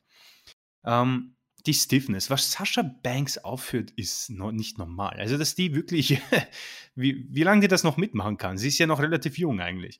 Ähm, Bailey, äh, ihr, ihre Mimik. Also, sie ist wirklich, was für eine Wiedergeburt eines Superstars. Das ist so selten und so schwierig. Äh, ich hätte das so gerne unter Zuschauern gesehen, dieses Match. Wirklich großen Respekt an beide. Ich möchte, ich möchte jetzt nicht alles wiederholen, was du gesagt hast, weil ich habe ungefähr das gleiche stehen. Ich habe hier stehen Stiffness äh, drinnen nach Minute 1 und Finish. Und das Finish war deswegen so gut, weil es einfach storyline-technisch perfekt hineinpasst. Und es war brutal genug, um es abzukaufen, dass ein Champion, der 380 Tage ähm, den Titel trägt, auch abklopft. Ja? Das gefällt mir wirklich großartig. Alles miteinander. Das Spiel danach, wie die beiden geschauspielert haben, wie die beiden reingeschaut haben. Vielleicht dieser Spot mit Bailey und diesem äh, Tape, äh, was sie da probiert hat, weiß ich nicht. Sie hat den Ringrichter gefragt, ob ich helfen kann. Ähm, das war ganz putzig eigentlich. Ich weiß nicht, worauf da. Ich glaube, da war irgendwas geplant, hat nicht so gut funktioniert, aber äh, ich finde, das, hat das, hat, das hat das Match nicht mal gestört, finde ich. Es, man kann es ja so verkaufen, quasi, sie hat eine Idee gehabt, hat nicht funktioniert, ich mache weiter. Ähm, und nie wurde es langweilig. Also, ich traue mich zu sagen, wirklich, dass seitdem es keine Zuschauer gibt, dass das hier das beste Match war. Vielleicht vergesse ich irgendwas. Bei Mania war keines, glaube ich. Vielleicht Ripley gegen Charlotte. Ähm, aber ich fand das einfach auch von der Inszenierung, dem Promo-Video, die Entrances, das Match, das Finish, ähm, alles danach war für mich genauso, wie ich es mir vorgestellt habe. Ich habe gehofft bei der äh, Review von Clash of Champions, glaube ich, haben wir das besprochen, oder bei einer Weekly, dass die beiden es dürfen und ich glaube, sie haben ein Go bekommen mit ein paar vielleicht ähm, Grenzen und sie haben es ausgelotet. Ich glaube, besser, besseres Frauenwrestling in WWE Main Roster. Ich sage WWE und nicht NXT. Werden wir nicht bekommen dieses Jahr und wird es demnächst auch nicht geben. Das wird Becky Lynch nicht ändern, das wird Ronda Rousey nicht ändern. Das könnte Charlotte Flair ändern mit einer von den beiden. Glaube ich aber immer noch nicht, weil die beiden einfach perfekt miteinander harmonieren. Unterstreiche ich viereinhalb Sterne für fünf, keine Ahnung. Könnte man fünf meinen? Fünf sagen? Ich da, hätte ich kein Problem. Ja, ja, Also das kannst du geben, weil es einfach alles passte. Ja. Genau. Deswegen ähm, weiß nicht, was die Zuhörer davon halten. Ich würde hier fünf Sterne geben. Ähm, ich war einfach happy danach. Ich habe mich unterhalten gefühlt und das ist es am Ende. Auch wenn ich natürlich äh, mit einem weinenden Auge dann davon gegangen bin. Vielleicht bekommen wir noch ein Match, aber das wird an dieses wahrscheinlich nicht anknüpfen. Ich bin gespannt, was sie machen. Bis Mania kriegst du das nicht gestreckt. Da hätte man vielleicht jetzt, keine Ahnung, eine von den beiden mit einem harten, krassen Move aus den Shows schreiben müssen, mit einer Storyline-Verletzung. Ähm, man hat es verpasst. Eine Mania, die vielleicht, man weiß es nicht, unter Zuschauern hätte stattfinden können. Dieses Match als Main Event, sie sind ja immer sehr äh, geil drauf, äh, Frauen in den Main Event zu setzen, um das zu pushen. Ist auch gut so, die beiden hätten sich's verdient. so hat man es verschenkt und äh, das ist zwar schade, aber dieses Match unbedingt anschauen, wer es nicht gesehen hat. Ähm, ihr werdet nicht enttäuscht sein äh, und hier sprechen zwar Banks und äh, Bailey super Fans, aber als Wrestling-Fan hat man hier, glaube ich, so ziemlich alles bekommen, was man sich wünschen kann. Absolut. Ähm, was man hier vielleicht auch erwähnen könnte, wenn man sich das Match in ein paar Monaten nochmal anguckt, glaube ich, dass da viele sagen könnten, ja gut, sehr stiff, auch richtig stark, floss auch, aber war es denn wirklich so geil? Das ist so ähnlich wie ähm, viele, und dazu gehöre ich auch, äh, sagen, Cena gegen Punk war für sie kein Fünf-Sterne-Match. Und für mich war es das auch nicht. Aber, guter Vergleich. Aber du musst diese Matches immer im Kontext sehen. Und äh, das, was damals mit, mit äh, Cena und Punk war, das war etwas, ich meine, ihr müsst euch nur mal den Pay-Per-View angucken, wie vor dem Match die Halle minutenlang wie aus einer Kehle CM Punk geschrien hat. Da war Elektrizität drin. Da war klar, jetzt, jetzt kommt es auf diesen Moment. Äh, zielt jetzt das große Finale zu, der große Knall, in dem sich alles entlädt. Und das hier war auch so ein Match. Du kannst solche Matches, äh, die kannst du nicht aus, aus, aus dem Boden bucken, sozusagen. Die bauen sich ein Stück weit selber auf und du musst nur die reifen Äpfel pflücken können, sozusagen. Und hier war das so eine Situation. Für mich war die Frucht sogar äh, frühreif. Chris und ich haben gesagt, und deswegen Strichwort WrestleMania, lass doch diese Golden Role Models Kiste noch ein halbes Jahr weiterlaufen. Meine Fresse. Du, du kriegst noch ein bisschen mehr Heat da rein, du findest sie noch kackiger, ähm, weil sie wieder alles gewinnen und dann irgendwie dann der Turn und so weiter und du hast dann Mania Main Event, den du, äh, der dir in Schoß fällt sozusagen. Vince plant ja immer so gegen Ende des Jahres so seine Mania-Matches. Hier hätte er gar nichts groß planen müssen. Und deswegen finde ich diesen Vergleich mit, mit, mit Punk und äh, Cena und, und Bailey und Banks tatsächlich angemessen. Für mich ist das hier eins der besten Mädels-Matches, die die WWE vielleicht sogar jemals gehabt hat. Ich vergleiche es ganz gerne mit den Becky Lynch Charlotte Matches, wobei einem auch Asuka mit dabei war. Die hatten ja eine, eine Serie von Matches, wo sie wirklich äh, in the Zone gegangen sind, wo ich immer zwischen viereinhalb, vier, ja. drei Viertel und fünf Sternen dabei war. Das war eine Match-Serie, wo sie das neu definiert hatten damals. Das war noch, glaube ich, vor dem The Man Gimmick oder gerade als es losging. Mai, ne Fresse. Und dieses Match wird äh, in, in zehn Jahren oder so oder schon in fünf Jahren losgehend wird das immer bei den Highlights sein, weil die Bailey und Banks Fehde, die wird die WWE prägen und die wird in Jahren immer wieder rekapituliert werden. Wir werden das Match bei NXT immer wieder sehen und das wird in dieser Linie, in demselben Atemzug genannt werden und deswegen macht es dieses Match so groß. Äh, für Bailey, äh, auch für Banks, es tut mir leid, äh, sehe ich jetzt ähm, eher kritische Zeiten aufeinander zukommen, denn so gut sie beide sind, äh, und auch Baileys Wiedergeburt, die du sehr schön auch als solche bezeichnet hast.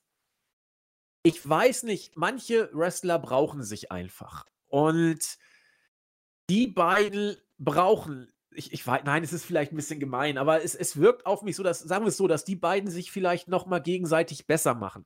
Bailey als Heel war schon super, mit Banks kam es auf die nächste Stufe. Banks alleine war lost. Als Golden Role Model dazu ist sie von 0 auf 100 wieder in, in, ins alte Fahrwasser gekommen und hat wieder geglänzt und hat gestrahlt. Und dann, deswegen hätte ich, warum auseinanderreißen, was, was sich einfach ergänzt und braucht? Ich habe so ein bisschen Angst. Bailey, Bailey muss jetzt irgendwie aus dem Spotlight. Sie war ja. über ein Jahr Champion. Du, du musst sie jetzt einen Gang runternehmen. Und Banks, ja, mal gucken, braucht, braucht Superstars. Also Lotte oder, oder Ronda oder, oder Becky, wenn sie irgendwann wiederkommt. Äh, sonst wird sie Probleme bekommen. Denn wir haben sie jetzt ja auch lange an Baileys Seite gesehen. Du musst sie auf hohem Level. Wenn du, sie, wenn du ihr jetzt Übergangsgegner gibst, wird es, glaube ich, ja, muss man abwarten. Ich will nicht den Teufel an die Wand malen, aber äh, ich bleibe dabei. Die beiden das ist, das, das ist selten. Das ist selten, dass du so, so eine Chemie hast und bei WWE zumal. Und deswegen für mich, ja, wirklich eins der besten Matches. Für mich, für mich keine fünf Sterne, aber ich würde mit niemandem drüber streiten, der sie gibt, weil man das hier im Rahmen der ganzen Storyline, finde ich, als so ein Entladungsmoment locker locker bringen kann. Deswegen. Ja, wo du jetzt die Zukunft angesprochen hast für beide, also Bailey muss raus, sage ich jetzt, äh, meiner Meinung nach. Und ja, Banks wird halt einen Übergangsgegner bekommen. Also ich kann ja kurz mal das Frauenroster bei SmackDown durchgehen. Also wir haben hier Bianca Belair, Billy Kay, Carmella mit einem neuen Gimmick, äh, Liv Morgan, Natalia vielleicht, äh, Ruby Riot, Tamina und Selina Vega. Also ich bin mir nicht sicher, dass da wirklich viel möglich ist. Natalia wäre vielleicht nee, interessant, aber. Nettie, Nettie, hat abgebaut die letzten Jahre. Das, das ist auch nicht mehr das, mehr. ja? Nein, das, das war nicht mehr so doll die letzten Jahre, das stimmt leider. Deswegen befürchte ja. ich eine harte Zeit auch für Sascha Banks im Moment. Ja. Also, also, das war jetzt, glaube ich, so die Hochphase und jetzt wird es wahrscheinlich ein bisschen schwieriger mit Frauen-Matches, äh, weil bei Charlotte, Charlotte ist, glaube ich, bei Raw. Und ich meine, Survivor Series schafft man, aber dann TLC, Royal Rumble, ja schwierig, welches Hauptmatch man da dann auch mit zu Mania nimmt. Das wird äh, meiner Meinung nach unmöglich, an das sie herankommen. Ja, denke ich auch. Also manche Früchte sind einfach reif, wenn sie reif sind. Und die Frucht war, wie wir ja schon sagten, noch nicht mal reif. Aber bis dann, ich muss in diesem blöden jetzt in diesem äh, Bild bleiben, wieder eine Frucht jetzt zu pflanzen, die bis Mania auf diesem äh, Reifegrad ist, halte ich fast für unmöglich. Also da, da, das, das geht gar nicht. Ich meine, die Golden Role Models mit Bailey als Champ und so, das hat über ein Jahr gedauert. Mania ist im halben Jahr. Das schaffst du nicht. Geht nicht. Also. Mich würde es nicht jo. überraschen, wenn sie es machen, um ehrlich zu sein. Aber ich bin da sicher nicht dann so drin wie jetzt. Also abschließend. Wie, du meinst nochmal Bailey gegen Banks, oder? Ja, würde würd mich nicht überraschen. Oh Gott. Es, es, ist am Ende Vince und WWE. Ich meine, wenn er dann, wenn er keine Idee hat. Ich meine, am Ende würde es mich nicht überraschen, wenn es am Ende äh, Lynch, Flair und Rousey nochmal ist. Ja, würde mich überhaupt nicht überraschen. Aha. Ja, gut. Schauen wir mal. Lynch, Flair und Rousey war live kein richtig gutes Match. Also. Ja, vom Fernseher auch nicht. Ich hab, es hat mir leid getan. Ich habe mich auch gefreut und es hat, es hat, und sie haben sich auch verdient und äh, es war am Ende dann wahrscheinlich auch zu viel Nervosität am Ende. Also vor allem das Finish alles. Also nochmal brauche ich es nicht. Ich brauche auch Ronda Rousey nicht nochmal, aber sie wird nochmal kommen. Davon gehe ich mal stark aus. Ja, was, da, was bei diesem Mania-Match noch dazu kam, die Mädels waren auf verlorenem Posten. Alle wollten weg, alle. Das, das, die Show hörte ja gar nicht mehr auf. Und mhm. wir haben alle wirklich, bitte, bitte, zähl bis drei durch, wir wollen nach Hause. Also die hatten, die hatten keine Chance. Das war, das war, tat mir auch leid. Aber es war auch, wie gesagt, kein richtig geiles Match. Okay. Dann äh, wurde ein Gang runtergeschaltet. Und Nachdem ja Ali für seine, äh, ja, nennen wir es mal, für sein Stable Retribution ein Match rausgeschlagen hat, hat dann äh, der gute MVP gesagt, weißt du was, wir packen noch die United States Championship drauf. Und so kam es dann auch. Keine Ringbegleitung, keine Freunde, kein gar nichts. Äh, Bobby Lashley hat gesagt, äh, wurde sozusagen auserkoren von MVP. Komm, du gehst raus und dann die Frage ist ja, gegen wen geht's denn? Und dann meinte Benjamin, ja, der mit der bescheuerten Maske oder irgendwie so. Und dann guckten die beiden anderen ihn an, ja, äh, geht's noch konkreter, so nach dem Motto. Ähm, ja, dann war klar, Slapjack wird heute antreten. Und ja, ähm, wie soll ich sagen? Ich, ich fand's gut. Ich, ich weiß nicht, wie ich es anders sagen soll. Ich, ich mag das Hurt Business ja sowieso. Wir haben es ja nun in den letzten Reviews auch gesagt, das und warum wir dieses Midcard-Stable eigentlich gut finden, weil es allen gut tut. Der United States Champion ist da goldrichtig aufgehoben, weil er dem ganzen Stable, Beef und so weiter auch da noch so eine gewisse Championship-Glanzgeschichte verleiht. Man hat es hier auch kurz gehalten. Man hat äh, Lashley gut aussehen lassen und wenn man sich dann anguckt, was danach passiert, irgendwie alle auf Brille, alle rein und Lashley hat sie alleine, muss man sagen. Er hat sie alleine platt gemacht. Äh, nachdem er äh, nach dem Match von zwei Leuten angegangen wurde, auch dominiert wurde, konnte er sich gegen beide durchsetzen, noch bevor Ali im Ring war und abstauben konnte. Sprich, äh, das Hurt Business Stable musste nicht mal eingreifen. Äh, und trotzdem finde ich Retribution irgendwie putzig, weil kein Schwanz kann die doch irgendwie ernst nehmen. Die schaffen es nicht mal zu viert oder so gegen Lashley sich durchzusetzen. Und trotzdem finde ich sie irgendwie lustig. Auch als dann Ali raus aus dem Ring purzelte und noch versucht hat, einen bösen Blick dann nachher auf das Hurt-Business zu werfen. Also ich habe mich sogar äh, unterhalten gefühlt, muss ich gestehen. Also ja, ja. Äh, putziges Stable gegen Geek Stable und ich habe trotzdem schmunzeln können. Ja, schon. Ich meine, ich glaube, von den nicht Hell in a Cell Matches war das hier das Beste. Um, können wir, glaube ich, so zusammenfassen. Ja, Hurt Business ist grundsätzlich ja nicht mal so schlecht gebuckt. Also das ist sehr konstant. Die, die gewinnen sehr häufig, haben coole Anzüge, ähm, sind eine Einheit. Und ja, dann hast du eben Retribution. Die erinnern mich, ja, ich meine, sie erinnern mich nicht an Nexus, sie erinnern mich ein bisschen an Nexus, äh, wegen den ganzen Ringzerstörungsaktionen. Ich habe auf Twitter gelesen, da hat jemand gesagt, das ist das schlecht gebuchtste Stable, seitdem, seitdem es die WWE, äh, seitdem WWE, WWE existiert. Da kann ich äh, definitiv ähm, äh, einen Haken daneben machen. Ähm, ja, Slapjack. ähm, ich glaube, der hatte große Probleme mit dieser Maske zurechtzukommen im Ring. ja. Ansonsten, ja, 351. Du, du kannst das machen, ja. Ähm, wir alle wissen, dass Retribution hinüber ist. Ein Anführer, der meiste Zeit davonläuft und dann, wie gesagt, den bösen Blick Richtung Lashley wirft und sagt, ha, jetzt bist du nochmal davongekommen, Lashley, auch wenn du uns alle alleine verprügelt hast. Ja, Retribution hat schon am Anfang verloren. Also die ganzen Auftritte und dann haben sie sofort im Full Nelson verloren. Ähm, ihr Anführer hat bei SmackDown ein paar Hackerangriffe gestartet und sie haben jetzt einen WWE-Vertrag und ich meine, du hast es schon gesagt, äh, wenn ich jetzt äh, Retribution im Roster habe, denke ich mir auch so, ja, da laufen halt ein paar maskierte Leute herum, die unzufrieden sind mit ihrem Booking. Ich glaube, uns geht es allen genauso, nur dass wir keine Masken tragen. Also ähm, Umberto Carrillo kannst du da auch gleich mit hineinnehmen.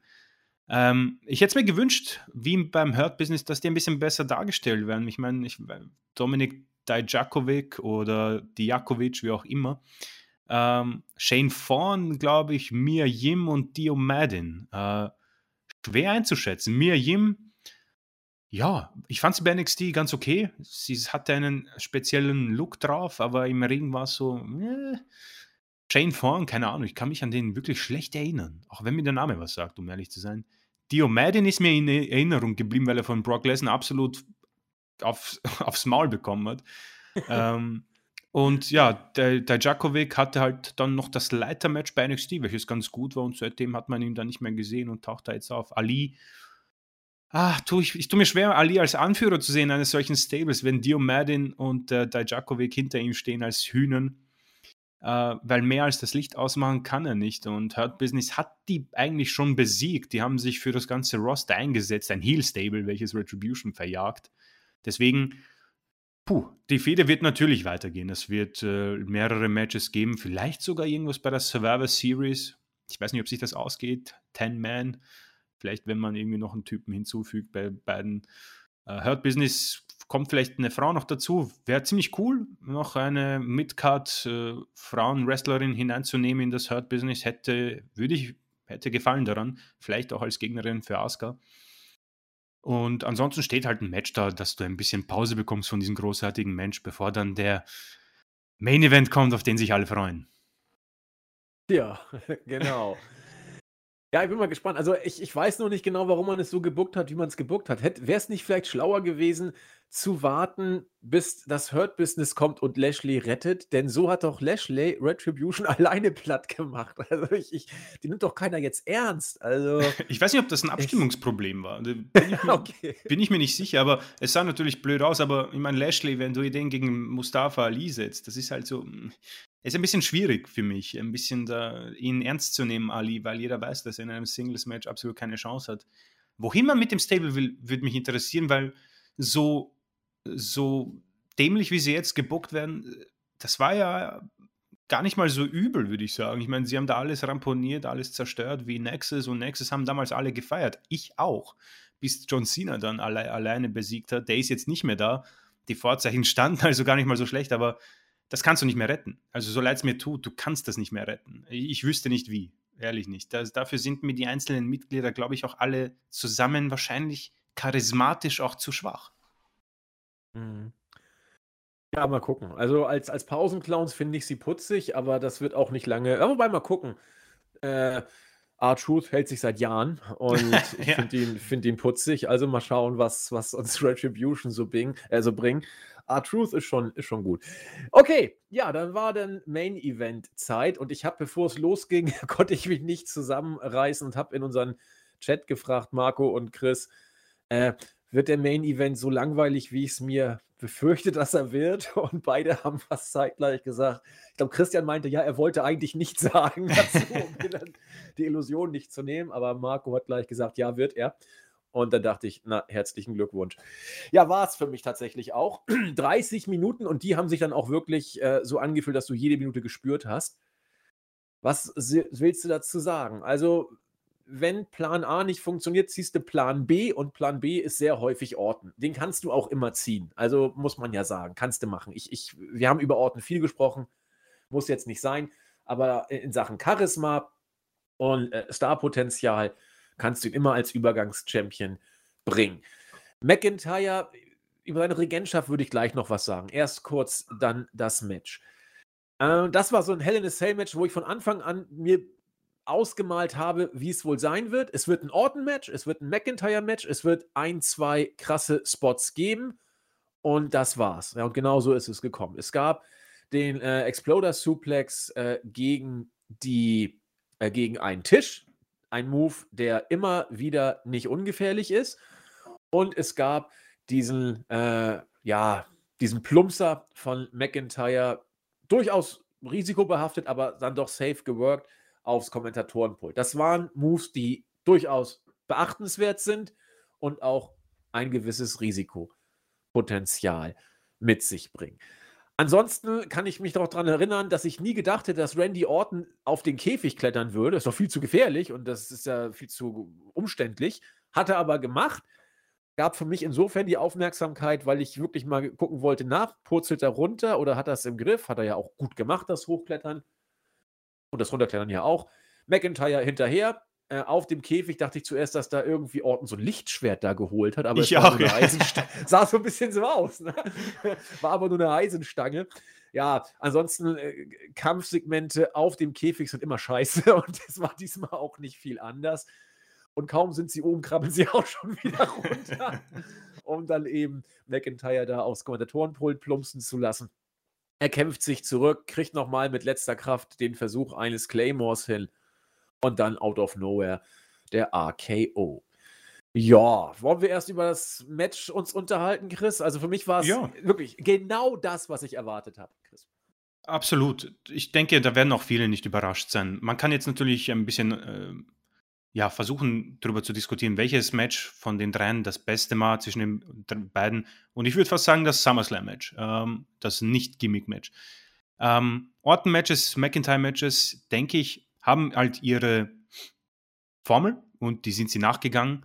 Es ist jetzt nicht schlecht, ja. Also, das ist ein Match, das wahrscheinlich 10 Minuten zu lang ist, eine halbe Stunde. Vor allem, wenn dann halt 15 äh, Minuten davon rumgeklettert wird und Du hast es schon angesprochen. Äh, das sieht natürlich beeindruckend aus oben, die, die Aufnahmen. Aber oben ist es dann halt natürlich etwas mühsam. Und ich verstehe das auch. Ich meine, ich, ich, ich habe immer so schwitzige Hände, wenn ich solche Sachen sehe, weil ich habe extreme Höhenangst. Und wenn ich die dann da oben sehe und da unten, man erinnert sich halt immer an Mick Foley und dass das gut gegangen ist, ist eigentlich auch ein Wunder. Ich meine, der Mann hätte eigentlich sterben müssen damals. Ähm, und natürlich probiert man da irgendwelche Aktionen. Zufälligerweise habe ich äh, Kevin Owens gegen Shane McMahon gesehen, mal bei YouTube von vor zwei, drei Tagen. Da gab es irgendwie so, die laden das immer hoch. Und die haben auch oben gekämpft und ihre Aktion, die haben noch Powerbombs geliefert und DDTs, da haben die beiden nicht annäherndes gezeigt. Und ja, Orton ging dann relativ schnell runter. Der Bump war hart, muss ich sagen. So, wenn ich mir das anschaue, äh, nichts gegen Shane McMahon natürlich, aber auch das hier muss so wehtun. Also ich kann mir gar nicht vorstellen, wie man darunter plumpsen kann, ohne dass du dich danach wie, äh, wie Kartoffelbrei fühlst einfach.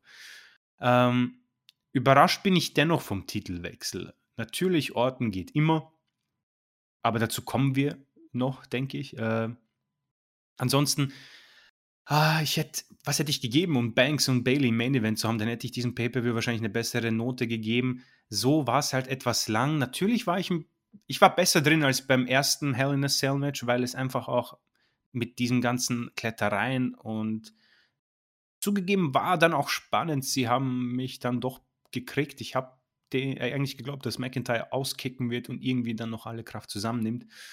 Ähm, von daher, ja, zehn Minuten weniger vielleicht und das ist noch besser, in Anführungszeichen, sternemäßig, boah, drei vielleicht, keine Ahnung.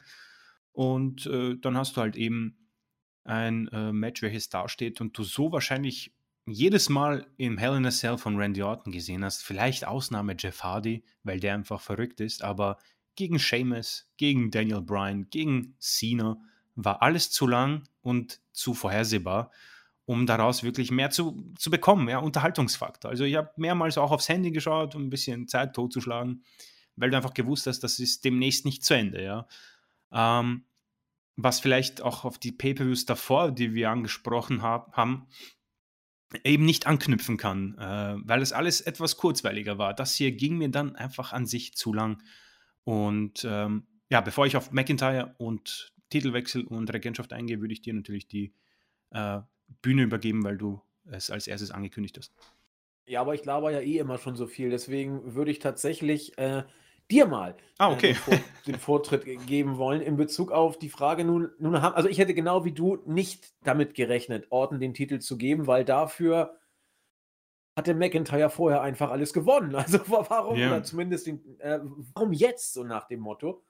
Andererseits kann ich es dann auch wieder nachvollziehen, denn McIntyre hatte den Titel immerhin ein halbes Jahr. Das ist also jetzt ja nun nicht so, sag ich mal, Larifari, sondern das ist schon ein richtiger Run. Gleichwohl war für mich irgendwie noch nicht der Zeitpunkt da, den Gürtel jetzt wechseln zu lassen. Nur ist es passiert. Und jetzt gucken wir mal auf McIntyres äh, Regentschaft. Wie, wie hast du sie denn wahrgenommen? Wie würdest du sie interpretieren? Also, ich würde ich würd mit dem Satz beginnen, dass mir Drew McIntyre sehr leid tut. Ähm, der Mann hat wahrscheinlich eine der schwierigsten Regentschaften in die Hände gedrückt bekommen. Und wir werden nie erfahren, wie er eigentlich bei den Fans angekommen ist. Nur ratingtechnisch war es wahrscheinlich eine Katastrophe. Wir wissen, das liegt nicht an ihm oder nicht nur. Das ist natürlich die Frage. Ich hätte sehr gerne gesehen, wie der denn in dieser Halle ankommt.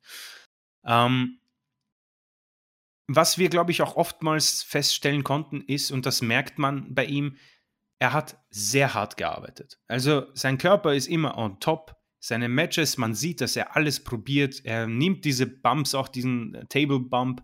Ähm, er versucht die Promos ein bisschen anders zu gestalten. Man gibt ihm auch die Gelegenheit, quasi in Street-Klamotten äh, ein bisschen für Abwechslung zu sorgen. Und am Ende steht halt eine Regentschaft da, die wir so ähnlich schon hatten. Es ist etwas zu farblos für mich persönlich gewesen.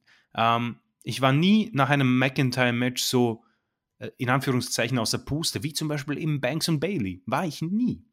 Kein einziges Match war so. Das einzig Coole, was ich bei Lesnar und bei Orton fand, ist, dass er so oft bei 1 auskickt. Das fand ich irgendwie so, okay, das ist badass, ja. Das, das war interessant. Aber sonst, auch, weiß nicht, irgendwie die Entrance Music und sein Auftreten, es war einfach nie dieses Star-Potenzial aller, wie wir es schon genannt haben, Brock Lesnar zum Beispiel oder eben Randy Orton. Und als Orton den Gürtel in die Höhe gestreckt hat, hat man auch ein bisschen ein anderes Star-Appeal, glaube ich, auch mitnehmen können. Ja. Ähm, deswegen steht eine Regentschaft da, die lang ging und ich persönlich geglaubt habe, dass die so lange geht, bis er eben die Fans bekommt, damit man eben sieht, was da Sache ist. Ich glaube, ich habe wirklich davon, bin davon ausgegangen, dass sie ihm die Zeit geben und er einfach so lange Champion bleibt, bis, die Fans da sind, weil es keinen Unterschied macht. Du musst keine Karten bei House-Shows zu verdienen. Ratings sind eh tot. Du musst das Network ist wahrscheinlich auch schon eine Geschichte, weil sie quasi alles auf YouTube stellen ähm, und sogar viele Teile gratis sind. Deswegen ähm, ist das etwas enttäuschend, da tut er mir auch leid, aber am Ende fehlt wahrscheinlich einfach dieses Charisma, welches Orten wohl hat. Und du hast es schon angesprochen, Orten geht immer, aber ich brauche es nicht. Also was ich jetzt vor, mir vorstellen kann, ist, dass es wahrscheinlich ein Titelmatch beim, bei der Series geben wird und man vielleicht McIntyre sofort den Titel wiedergibt, einfach um ein bisschen Abwechslung zu haben. Keine Ahnung. Ansonsten wird er vielleicht mit Keith Lee fäden, weil der irgendwie sowas angekündigt hat und dann ins, ja, äh, ins Nichts verschwinden, möchte ich nicht sagen, aber das wird dann eher so diese Midcard und ja, wie Seamus, äh, one, one time WWE Champion McIntyre. Hm. Also äh, mehr kann ich mir da nicht äh, erwarten, beziehungsweise es ist jetzt nicht so, dass ich traurig bin, weil ich so, weil ich so gut fand, ja, dass, dass er jetzt weg ist als Champion. So war es nicht. Die Matches waren nicht schlecht, keine, so keine Frage. Aber es war immer gleich, muss ich sagen. Von Seth Rollins bis Orton bis Ziggler. Ähm, Lesnar war anders, weil Lesnar-Matches einfach äh, Finisher, Finisher, Finisher, Heyman, Finisher, Finisher sind. Aber danach war alles gleich. Und ähm, ich gehe mal stark davon aus, dass es auch so nach außen war. Also ich glaube nicht, dass er äh, der Merchandise-Hausshow-Träger Nummer 1 geworden wäre mit Fans. Aber er hat es probiert, er hat gekämpft, er hat geackert und ich glaube, er wurde zu früh vom Titel getrennt und man hat ihm eigentlich vielleicht nicht die Chance gegeben, die andere bekommen haben. Ähm, Booking-technisch weiß ich nicht, was man hätte anders machen können. Ihn heute gewinnen lassen oder gestern Nacht, schwer zu sagen, ob das was geändert hätte. Am Ende fehlt es einfach an etwas und das ist am Ende vielleicht auch nicht seine Schuld. Ähm, ich ich sehe es tatsächlich im Großen und Ganzen so wie du. Wenn ich seine Regentschaft in einen Satz zusammenfassen wollen würde, würde ich diese ganze Kompliziertheit und Komplexheit vielleicht so versuchen, äh, in einen Satz zu packen. Joe McIntyre hat nicht verloren, ohne aber zu gewinnen und hat deswegen am Ende doch verloren. Also so, so komisch das jetzt klingt. Ähm, er wurde nicht schlecht gebuckt. Er hat seine Matches eigentlich alle clean gewonnen. Er hat auch gegen große Namen gewonnen. Er hat ähm, äh, dominante Lines bekommen. Er hat nicht, ähm, wie soll ich sagen, durch Glück seine Matches gewonnen. Er war ein Champion, der, der immer dahin gegangen ist, wo es weh tat. Äh, er wurde gut gebuckt, finde ich. Und man hat ihm auch alles gegeben. Also, bis auf die Fans natürlich, die hätte man noch gebraucht. Ähm, aber genau wie du habe ich auch schon vor seiner Regentschaft gesagt. Ich habe es auch schon, als er Brock Lesnar beim Rumble rausgekegelt hat und den Rumble gewonnen hat, habe ich es gesagt, dass ich nicht glaube, dass Drew McIntyre das Zeug hat, die Liga zu tragen. Ich weiß, das ist so eine Plattitüde, die drischt man immer. Wer kann das, wer kann es nicht, wer hat das da? Und ich habe gesagt, McIntyre hat es nicht. Schuld in Anführungszeichen, dass er nicht als der strahlende, dominante Champion jetzt äh, dargestellt wurde. In, in den Matches, hast du auch sehr schön gesagt, hat er sich nie geschont. Also der, der hat investiert, der, der hat die Spots genommen. Ich meine, alle kritischen Spots in den Matches hat er immer genommen. Also der ist dahin gegangen, wo es wehgetan hat, äh, wehgetan ist. ähm, oder hat. Aber irgendwie war er immer nur da. Ich weiß nicht, wie ich es anders sagen soll. Auch in den Weeklies. Ich, ich weiß es nicht. Ich kann mit dem Finger nicht drauf zeigen. Aber McIntyres Run war irgendwie so, wie ich ihn mir vorgestellt habe, äh, wenn man ihn nicht totbuckt. Und man hat ihn nicht totgebuckt. Man hat ihm wirklich eine faire Chance, booking-technisch, finde ich, gegeben. Und er hat nicht versagt, aber er hat auch nicht gewonnen. Es war ein, das klingt jetzt blöd, ein sehr bemühter Run. Das finde ich irgendwie doof. Es war ein hart gearbeiteter Run von ihm. Aber mehr war es für mich nicht. Und man muss dazu auch sagen, äh, Lynch, äh, äh Lynch, Bailey und Banks haben wir auch in Corona-Zeiten gehabt. Das, das ist für mich jetzt keine Entschuldigung. Und die haben die haben geglänzt. Muss man einfach so sehen. Die haben die Liga ein Stück weit überstrahlt. Ein bisschen war Asuka auch mit dabei, 100 Pro sogar. Aber Becky, äh, ich, wie immer Becky? Äh, Entschuldigung, Sascha Banks, deswegen vielleicht Banks und Bailey, ja, ist auch ein B drin und so. Äh, die haben auch in Corona-Zeiten irgendwie sind sie aufgefallen. Und deswegen glaube ich nicht, dass McIntyre mit Fans wesentlich anders sein Run hätte gestalten können, als er es jetzt getan hat. So, es ist meine. Es wird immer hypothetisch bleiben, weil wir es nie rauskriegen werden. Gehe ne? ich ne? mit, aber gehe ich mit. Ja, mal gucken, was jetzt passiert. Also Orton wird jetzt irgendwie so, so ein Übergangschampion sein. Für wen auch immer. Also Ja, klar, Edge willst du ja aufbauen für Mania. Logo, Logo. Gehe ich mal ja davon aus. Ja, ja, doch, du hast recht. Das war ja für den SummerSlam eigentlich groß geplant und jetzt plant man es für Mania. Gut, dann äh, freuen wir uns mal auf ein halbes Jahr Orton. Also das muss, ja, geht ja nicht anders letzten Endes. Ne? Also vielleicht, dass du ihm nochmal den Titel abnimmst und dann wiedergibst, aber äh, das war übrigens auch ein Grund, warum ich diesen äh, Pinfall heute ganz interessant fand, weil ich erzogen wurde, in Anführungszeichen dahingehend, dass McIntyre die großen Matches gewinnt.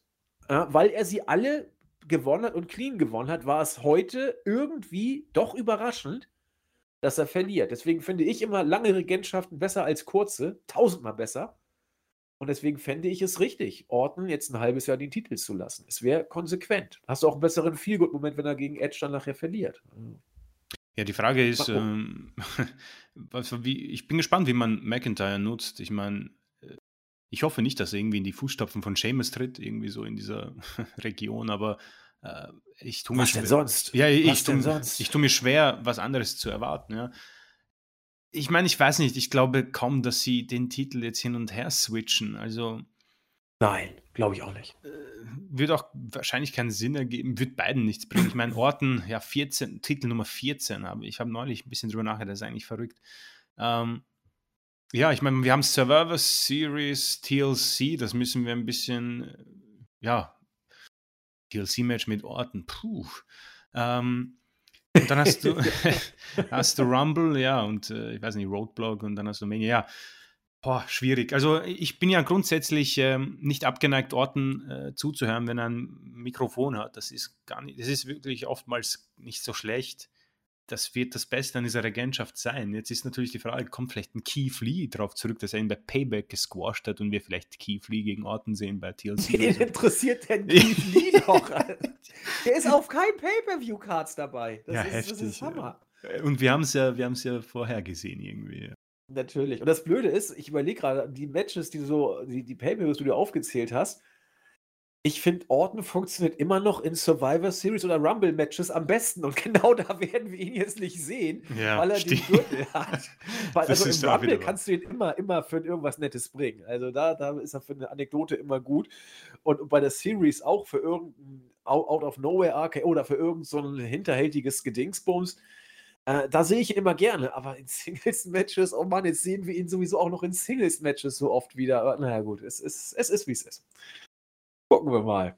Tja, der Schotte ist raus. Und für mich ist es ganz klar Midcard. Der wird jetzt künftiger Aufbaugegner für wen auch immer sein. Vielleicht äh, für Lasagne, wenn Oh, weia. aber ich glaube, der ist bei. SmackDown. Nicht, dass das, nicht, dass Ja, das nein. relevant ist, aber. Ich, ich, ich weiß gar nicht, wer wo ist. Ich habe schon vollkommen vergessen, obwohl wir letztens über den Draft gewechselt, äh, gesprochen haben. Ich muss da mal schauen. Aber es wird eh, wie du sagtest, zur Not wird darüber getradet oder macht so ein. Ja, äh, Tucker und. Otis haben jetzt eine Fehde, sind bei verschiedenen Brands. Es ist so egal. Ja, genau. Von daher schauen wir mal, was passiert. Ja, also ich muss das so deutlich sagen. Wenn, wenn es nicht Bailey Banks gegeben hätte, wäre das für mich ein richtig schlechter Boah, ja. Pay-Per-View gewesen. Also Katastrophe, stellenweise.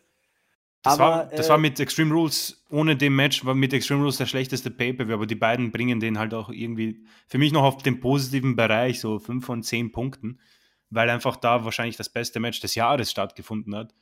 Ähm, Ja, eben.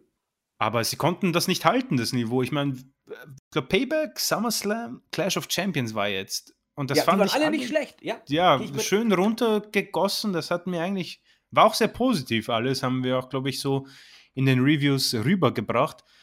Und Hell in a Cell konnte das nicht halten. Äh, wahrscheinlich die, die, die Gimmick-Matches sind halt auch schwer. Die gehen halt alle eine halbe Stunde und es ist schwierig, dann relevant zu halten. Und deswegen macht es das natürlich noch großartiger, dass Banks und Bailey das eben geschafft haben. Und wenn du vielleicht einfach zwei Hell in a Cell-Matches rausnimmst, die Damen in den Main Event packst und vielleicht noch, keine Ahnung, How Murphy gegen Rollins gibt den in 10 Minuten qualitativ hochwertiges Match, dann hast du einen guten Pay-Per-View.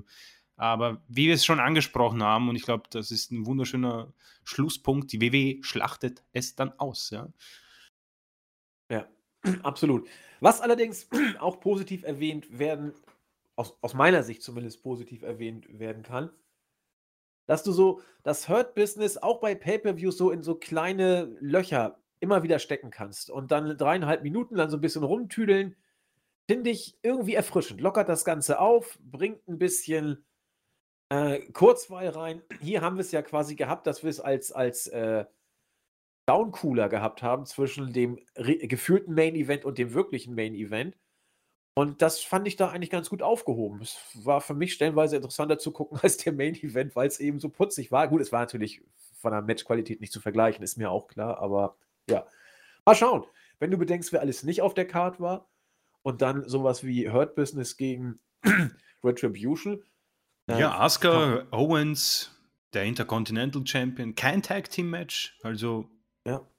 Rollins hat gefehlt, also New Day wieder vereinigt, nicht da. Ja. Also, Daniel Bryan, auch wenn er ein bisschen zurückgreift, auch, aber niemand auf der, auf der Karte, ja.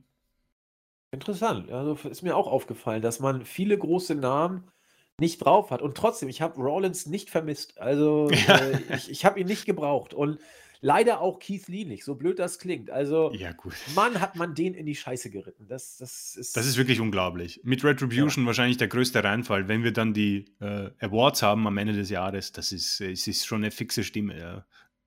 ja, für die goldene Himbeere dieses Jahr, so nach dem Motto, in der Tat, was so gar nicht funktioniert hat. Gut, wir sind fertig, haben einen ja, eher schwachen Pay-Per-View gesehen, aber wohl das beste Damen-Match des Jahres. Mhm. Vielleicht das beste Match des Jahres. Ich muss noch mal gucken, was es da noch so alles ja, gab. Ja. Aber es war schon wirklich. Also gut, wenn Christian fünf Sterne gibt, dann, dann muss das eines der besten Matches des Jahres gewesen sein, weil an fünf Sterne erinnert man sich. Ich bin bei viereinhalb, vier, drei Viertel. Und äh, wohl, ja, doch irgendwo da. Fünf Sterne zögere ich ein bisschen, aber ich würde nicht streiten, habe ja schon mehrfach gesagt. Wie gesagt, dieses Match ähm, entschädigt für, für vieles. Wie immer, wenn ihr was gucken wollt, guckt dieses Match. Mehr müsst ihr nicht sehen. Also und die Tucker-Promo. Ja, und die Tucker-Promo, die müsst ihr sehen. Weil die hat auch einen großen, äh, großen oder äh, hat viel Potenzial für die goldene Himbeere in Sachen Promo dieses Jahr. Komisch, irgendwie bei guten Sachen ist gar nicht so viel drin, aber bei, bei äh, Worst-Case-Szenarien haben wir einiges, was man da so vergeben kann. Ja. Goldene Himbeere für, die, für das schlechteste Promo haben wir. Und booking-technisch, da überschlägt sich die WWE ja immer selbst mit, mit irgendwelchen potenziellen Loser-Gimmicks. Aber na gut. Ja, also wie gesagt, guckt es euch an.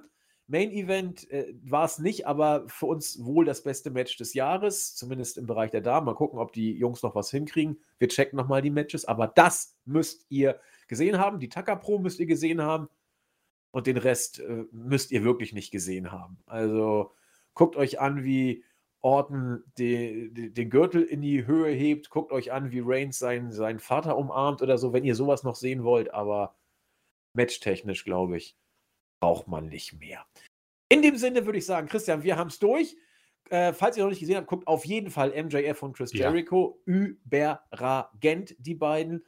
Und ja, unbedingt. Schlussworte für Chris. Äh, ja, äh, ich wollte sagen, unbedingt anschauen, MJF, Jericho, unabhängig von Fan. Äh, welcher Company auch immer. Äh, ich denke, das ist etwas äh, sehr Spannendes und Interessantes und ich glaube, dass wir das in 10 Jahren oder 15 Jahren, glaube ich, darauf blicken und das ein großer Moment für AEW als Company war. Deswegen unbedingt anschauen. Ansonsten bleibt bitte gesund. Ähm, weiß nicht, wann wir wiederkommen. Der nächste Paper ist in einem Monat. Keine Ahnung, Weeklies werden ja, wir sehen. Ja, wir hoffen mal vorher, ne? Genau, wir hoffen ja, auch deutlich äh, vorher. Äh, Würde mich auch freuen und hat auch wieder Spaß gemacht. Ähm, nach drei Pay-Per-Views, die positiv waren, vielleicht ein etwas negativerer, aber ich muss sagen, Banks und Bailey hauen das raus und anschauen auch. Das heißt, ihr habt ein schönes Abendprogramm und ja, dann den Podcast hören oder wie jetzt eben Podcast hören und ja, wir freuen uns auf das nächste Mal. Wir freuen uns drauf. Genau, in dem Sinne, wie gesagt, gesund bleiben. Ich denke jeden Tag äh, mit guten Gefühlen nach Wien und hoffe, dass Chris auch gesund bleibt. Das wird ja alles immer ja, Alles gut soweit, ja. weltweit. Ja, mal gucken. Lockdown haben wir noch nicht, aber ich rechne irgendwie ja fast täglich damit, dass man mhm. da irgendwie wieder Sachen dicht macht. Hauptsache die Fitnessstudios bleiben auf, das ist für mich wichtig. Der Rest wird sich schon irgendwie finden. In dem Sinne, bleibt gesund, fahrt nicht zur Hölle, achtet auf eure Ärzte, dann bleibt das auch so und macht es gut. Tschüss. Ciao.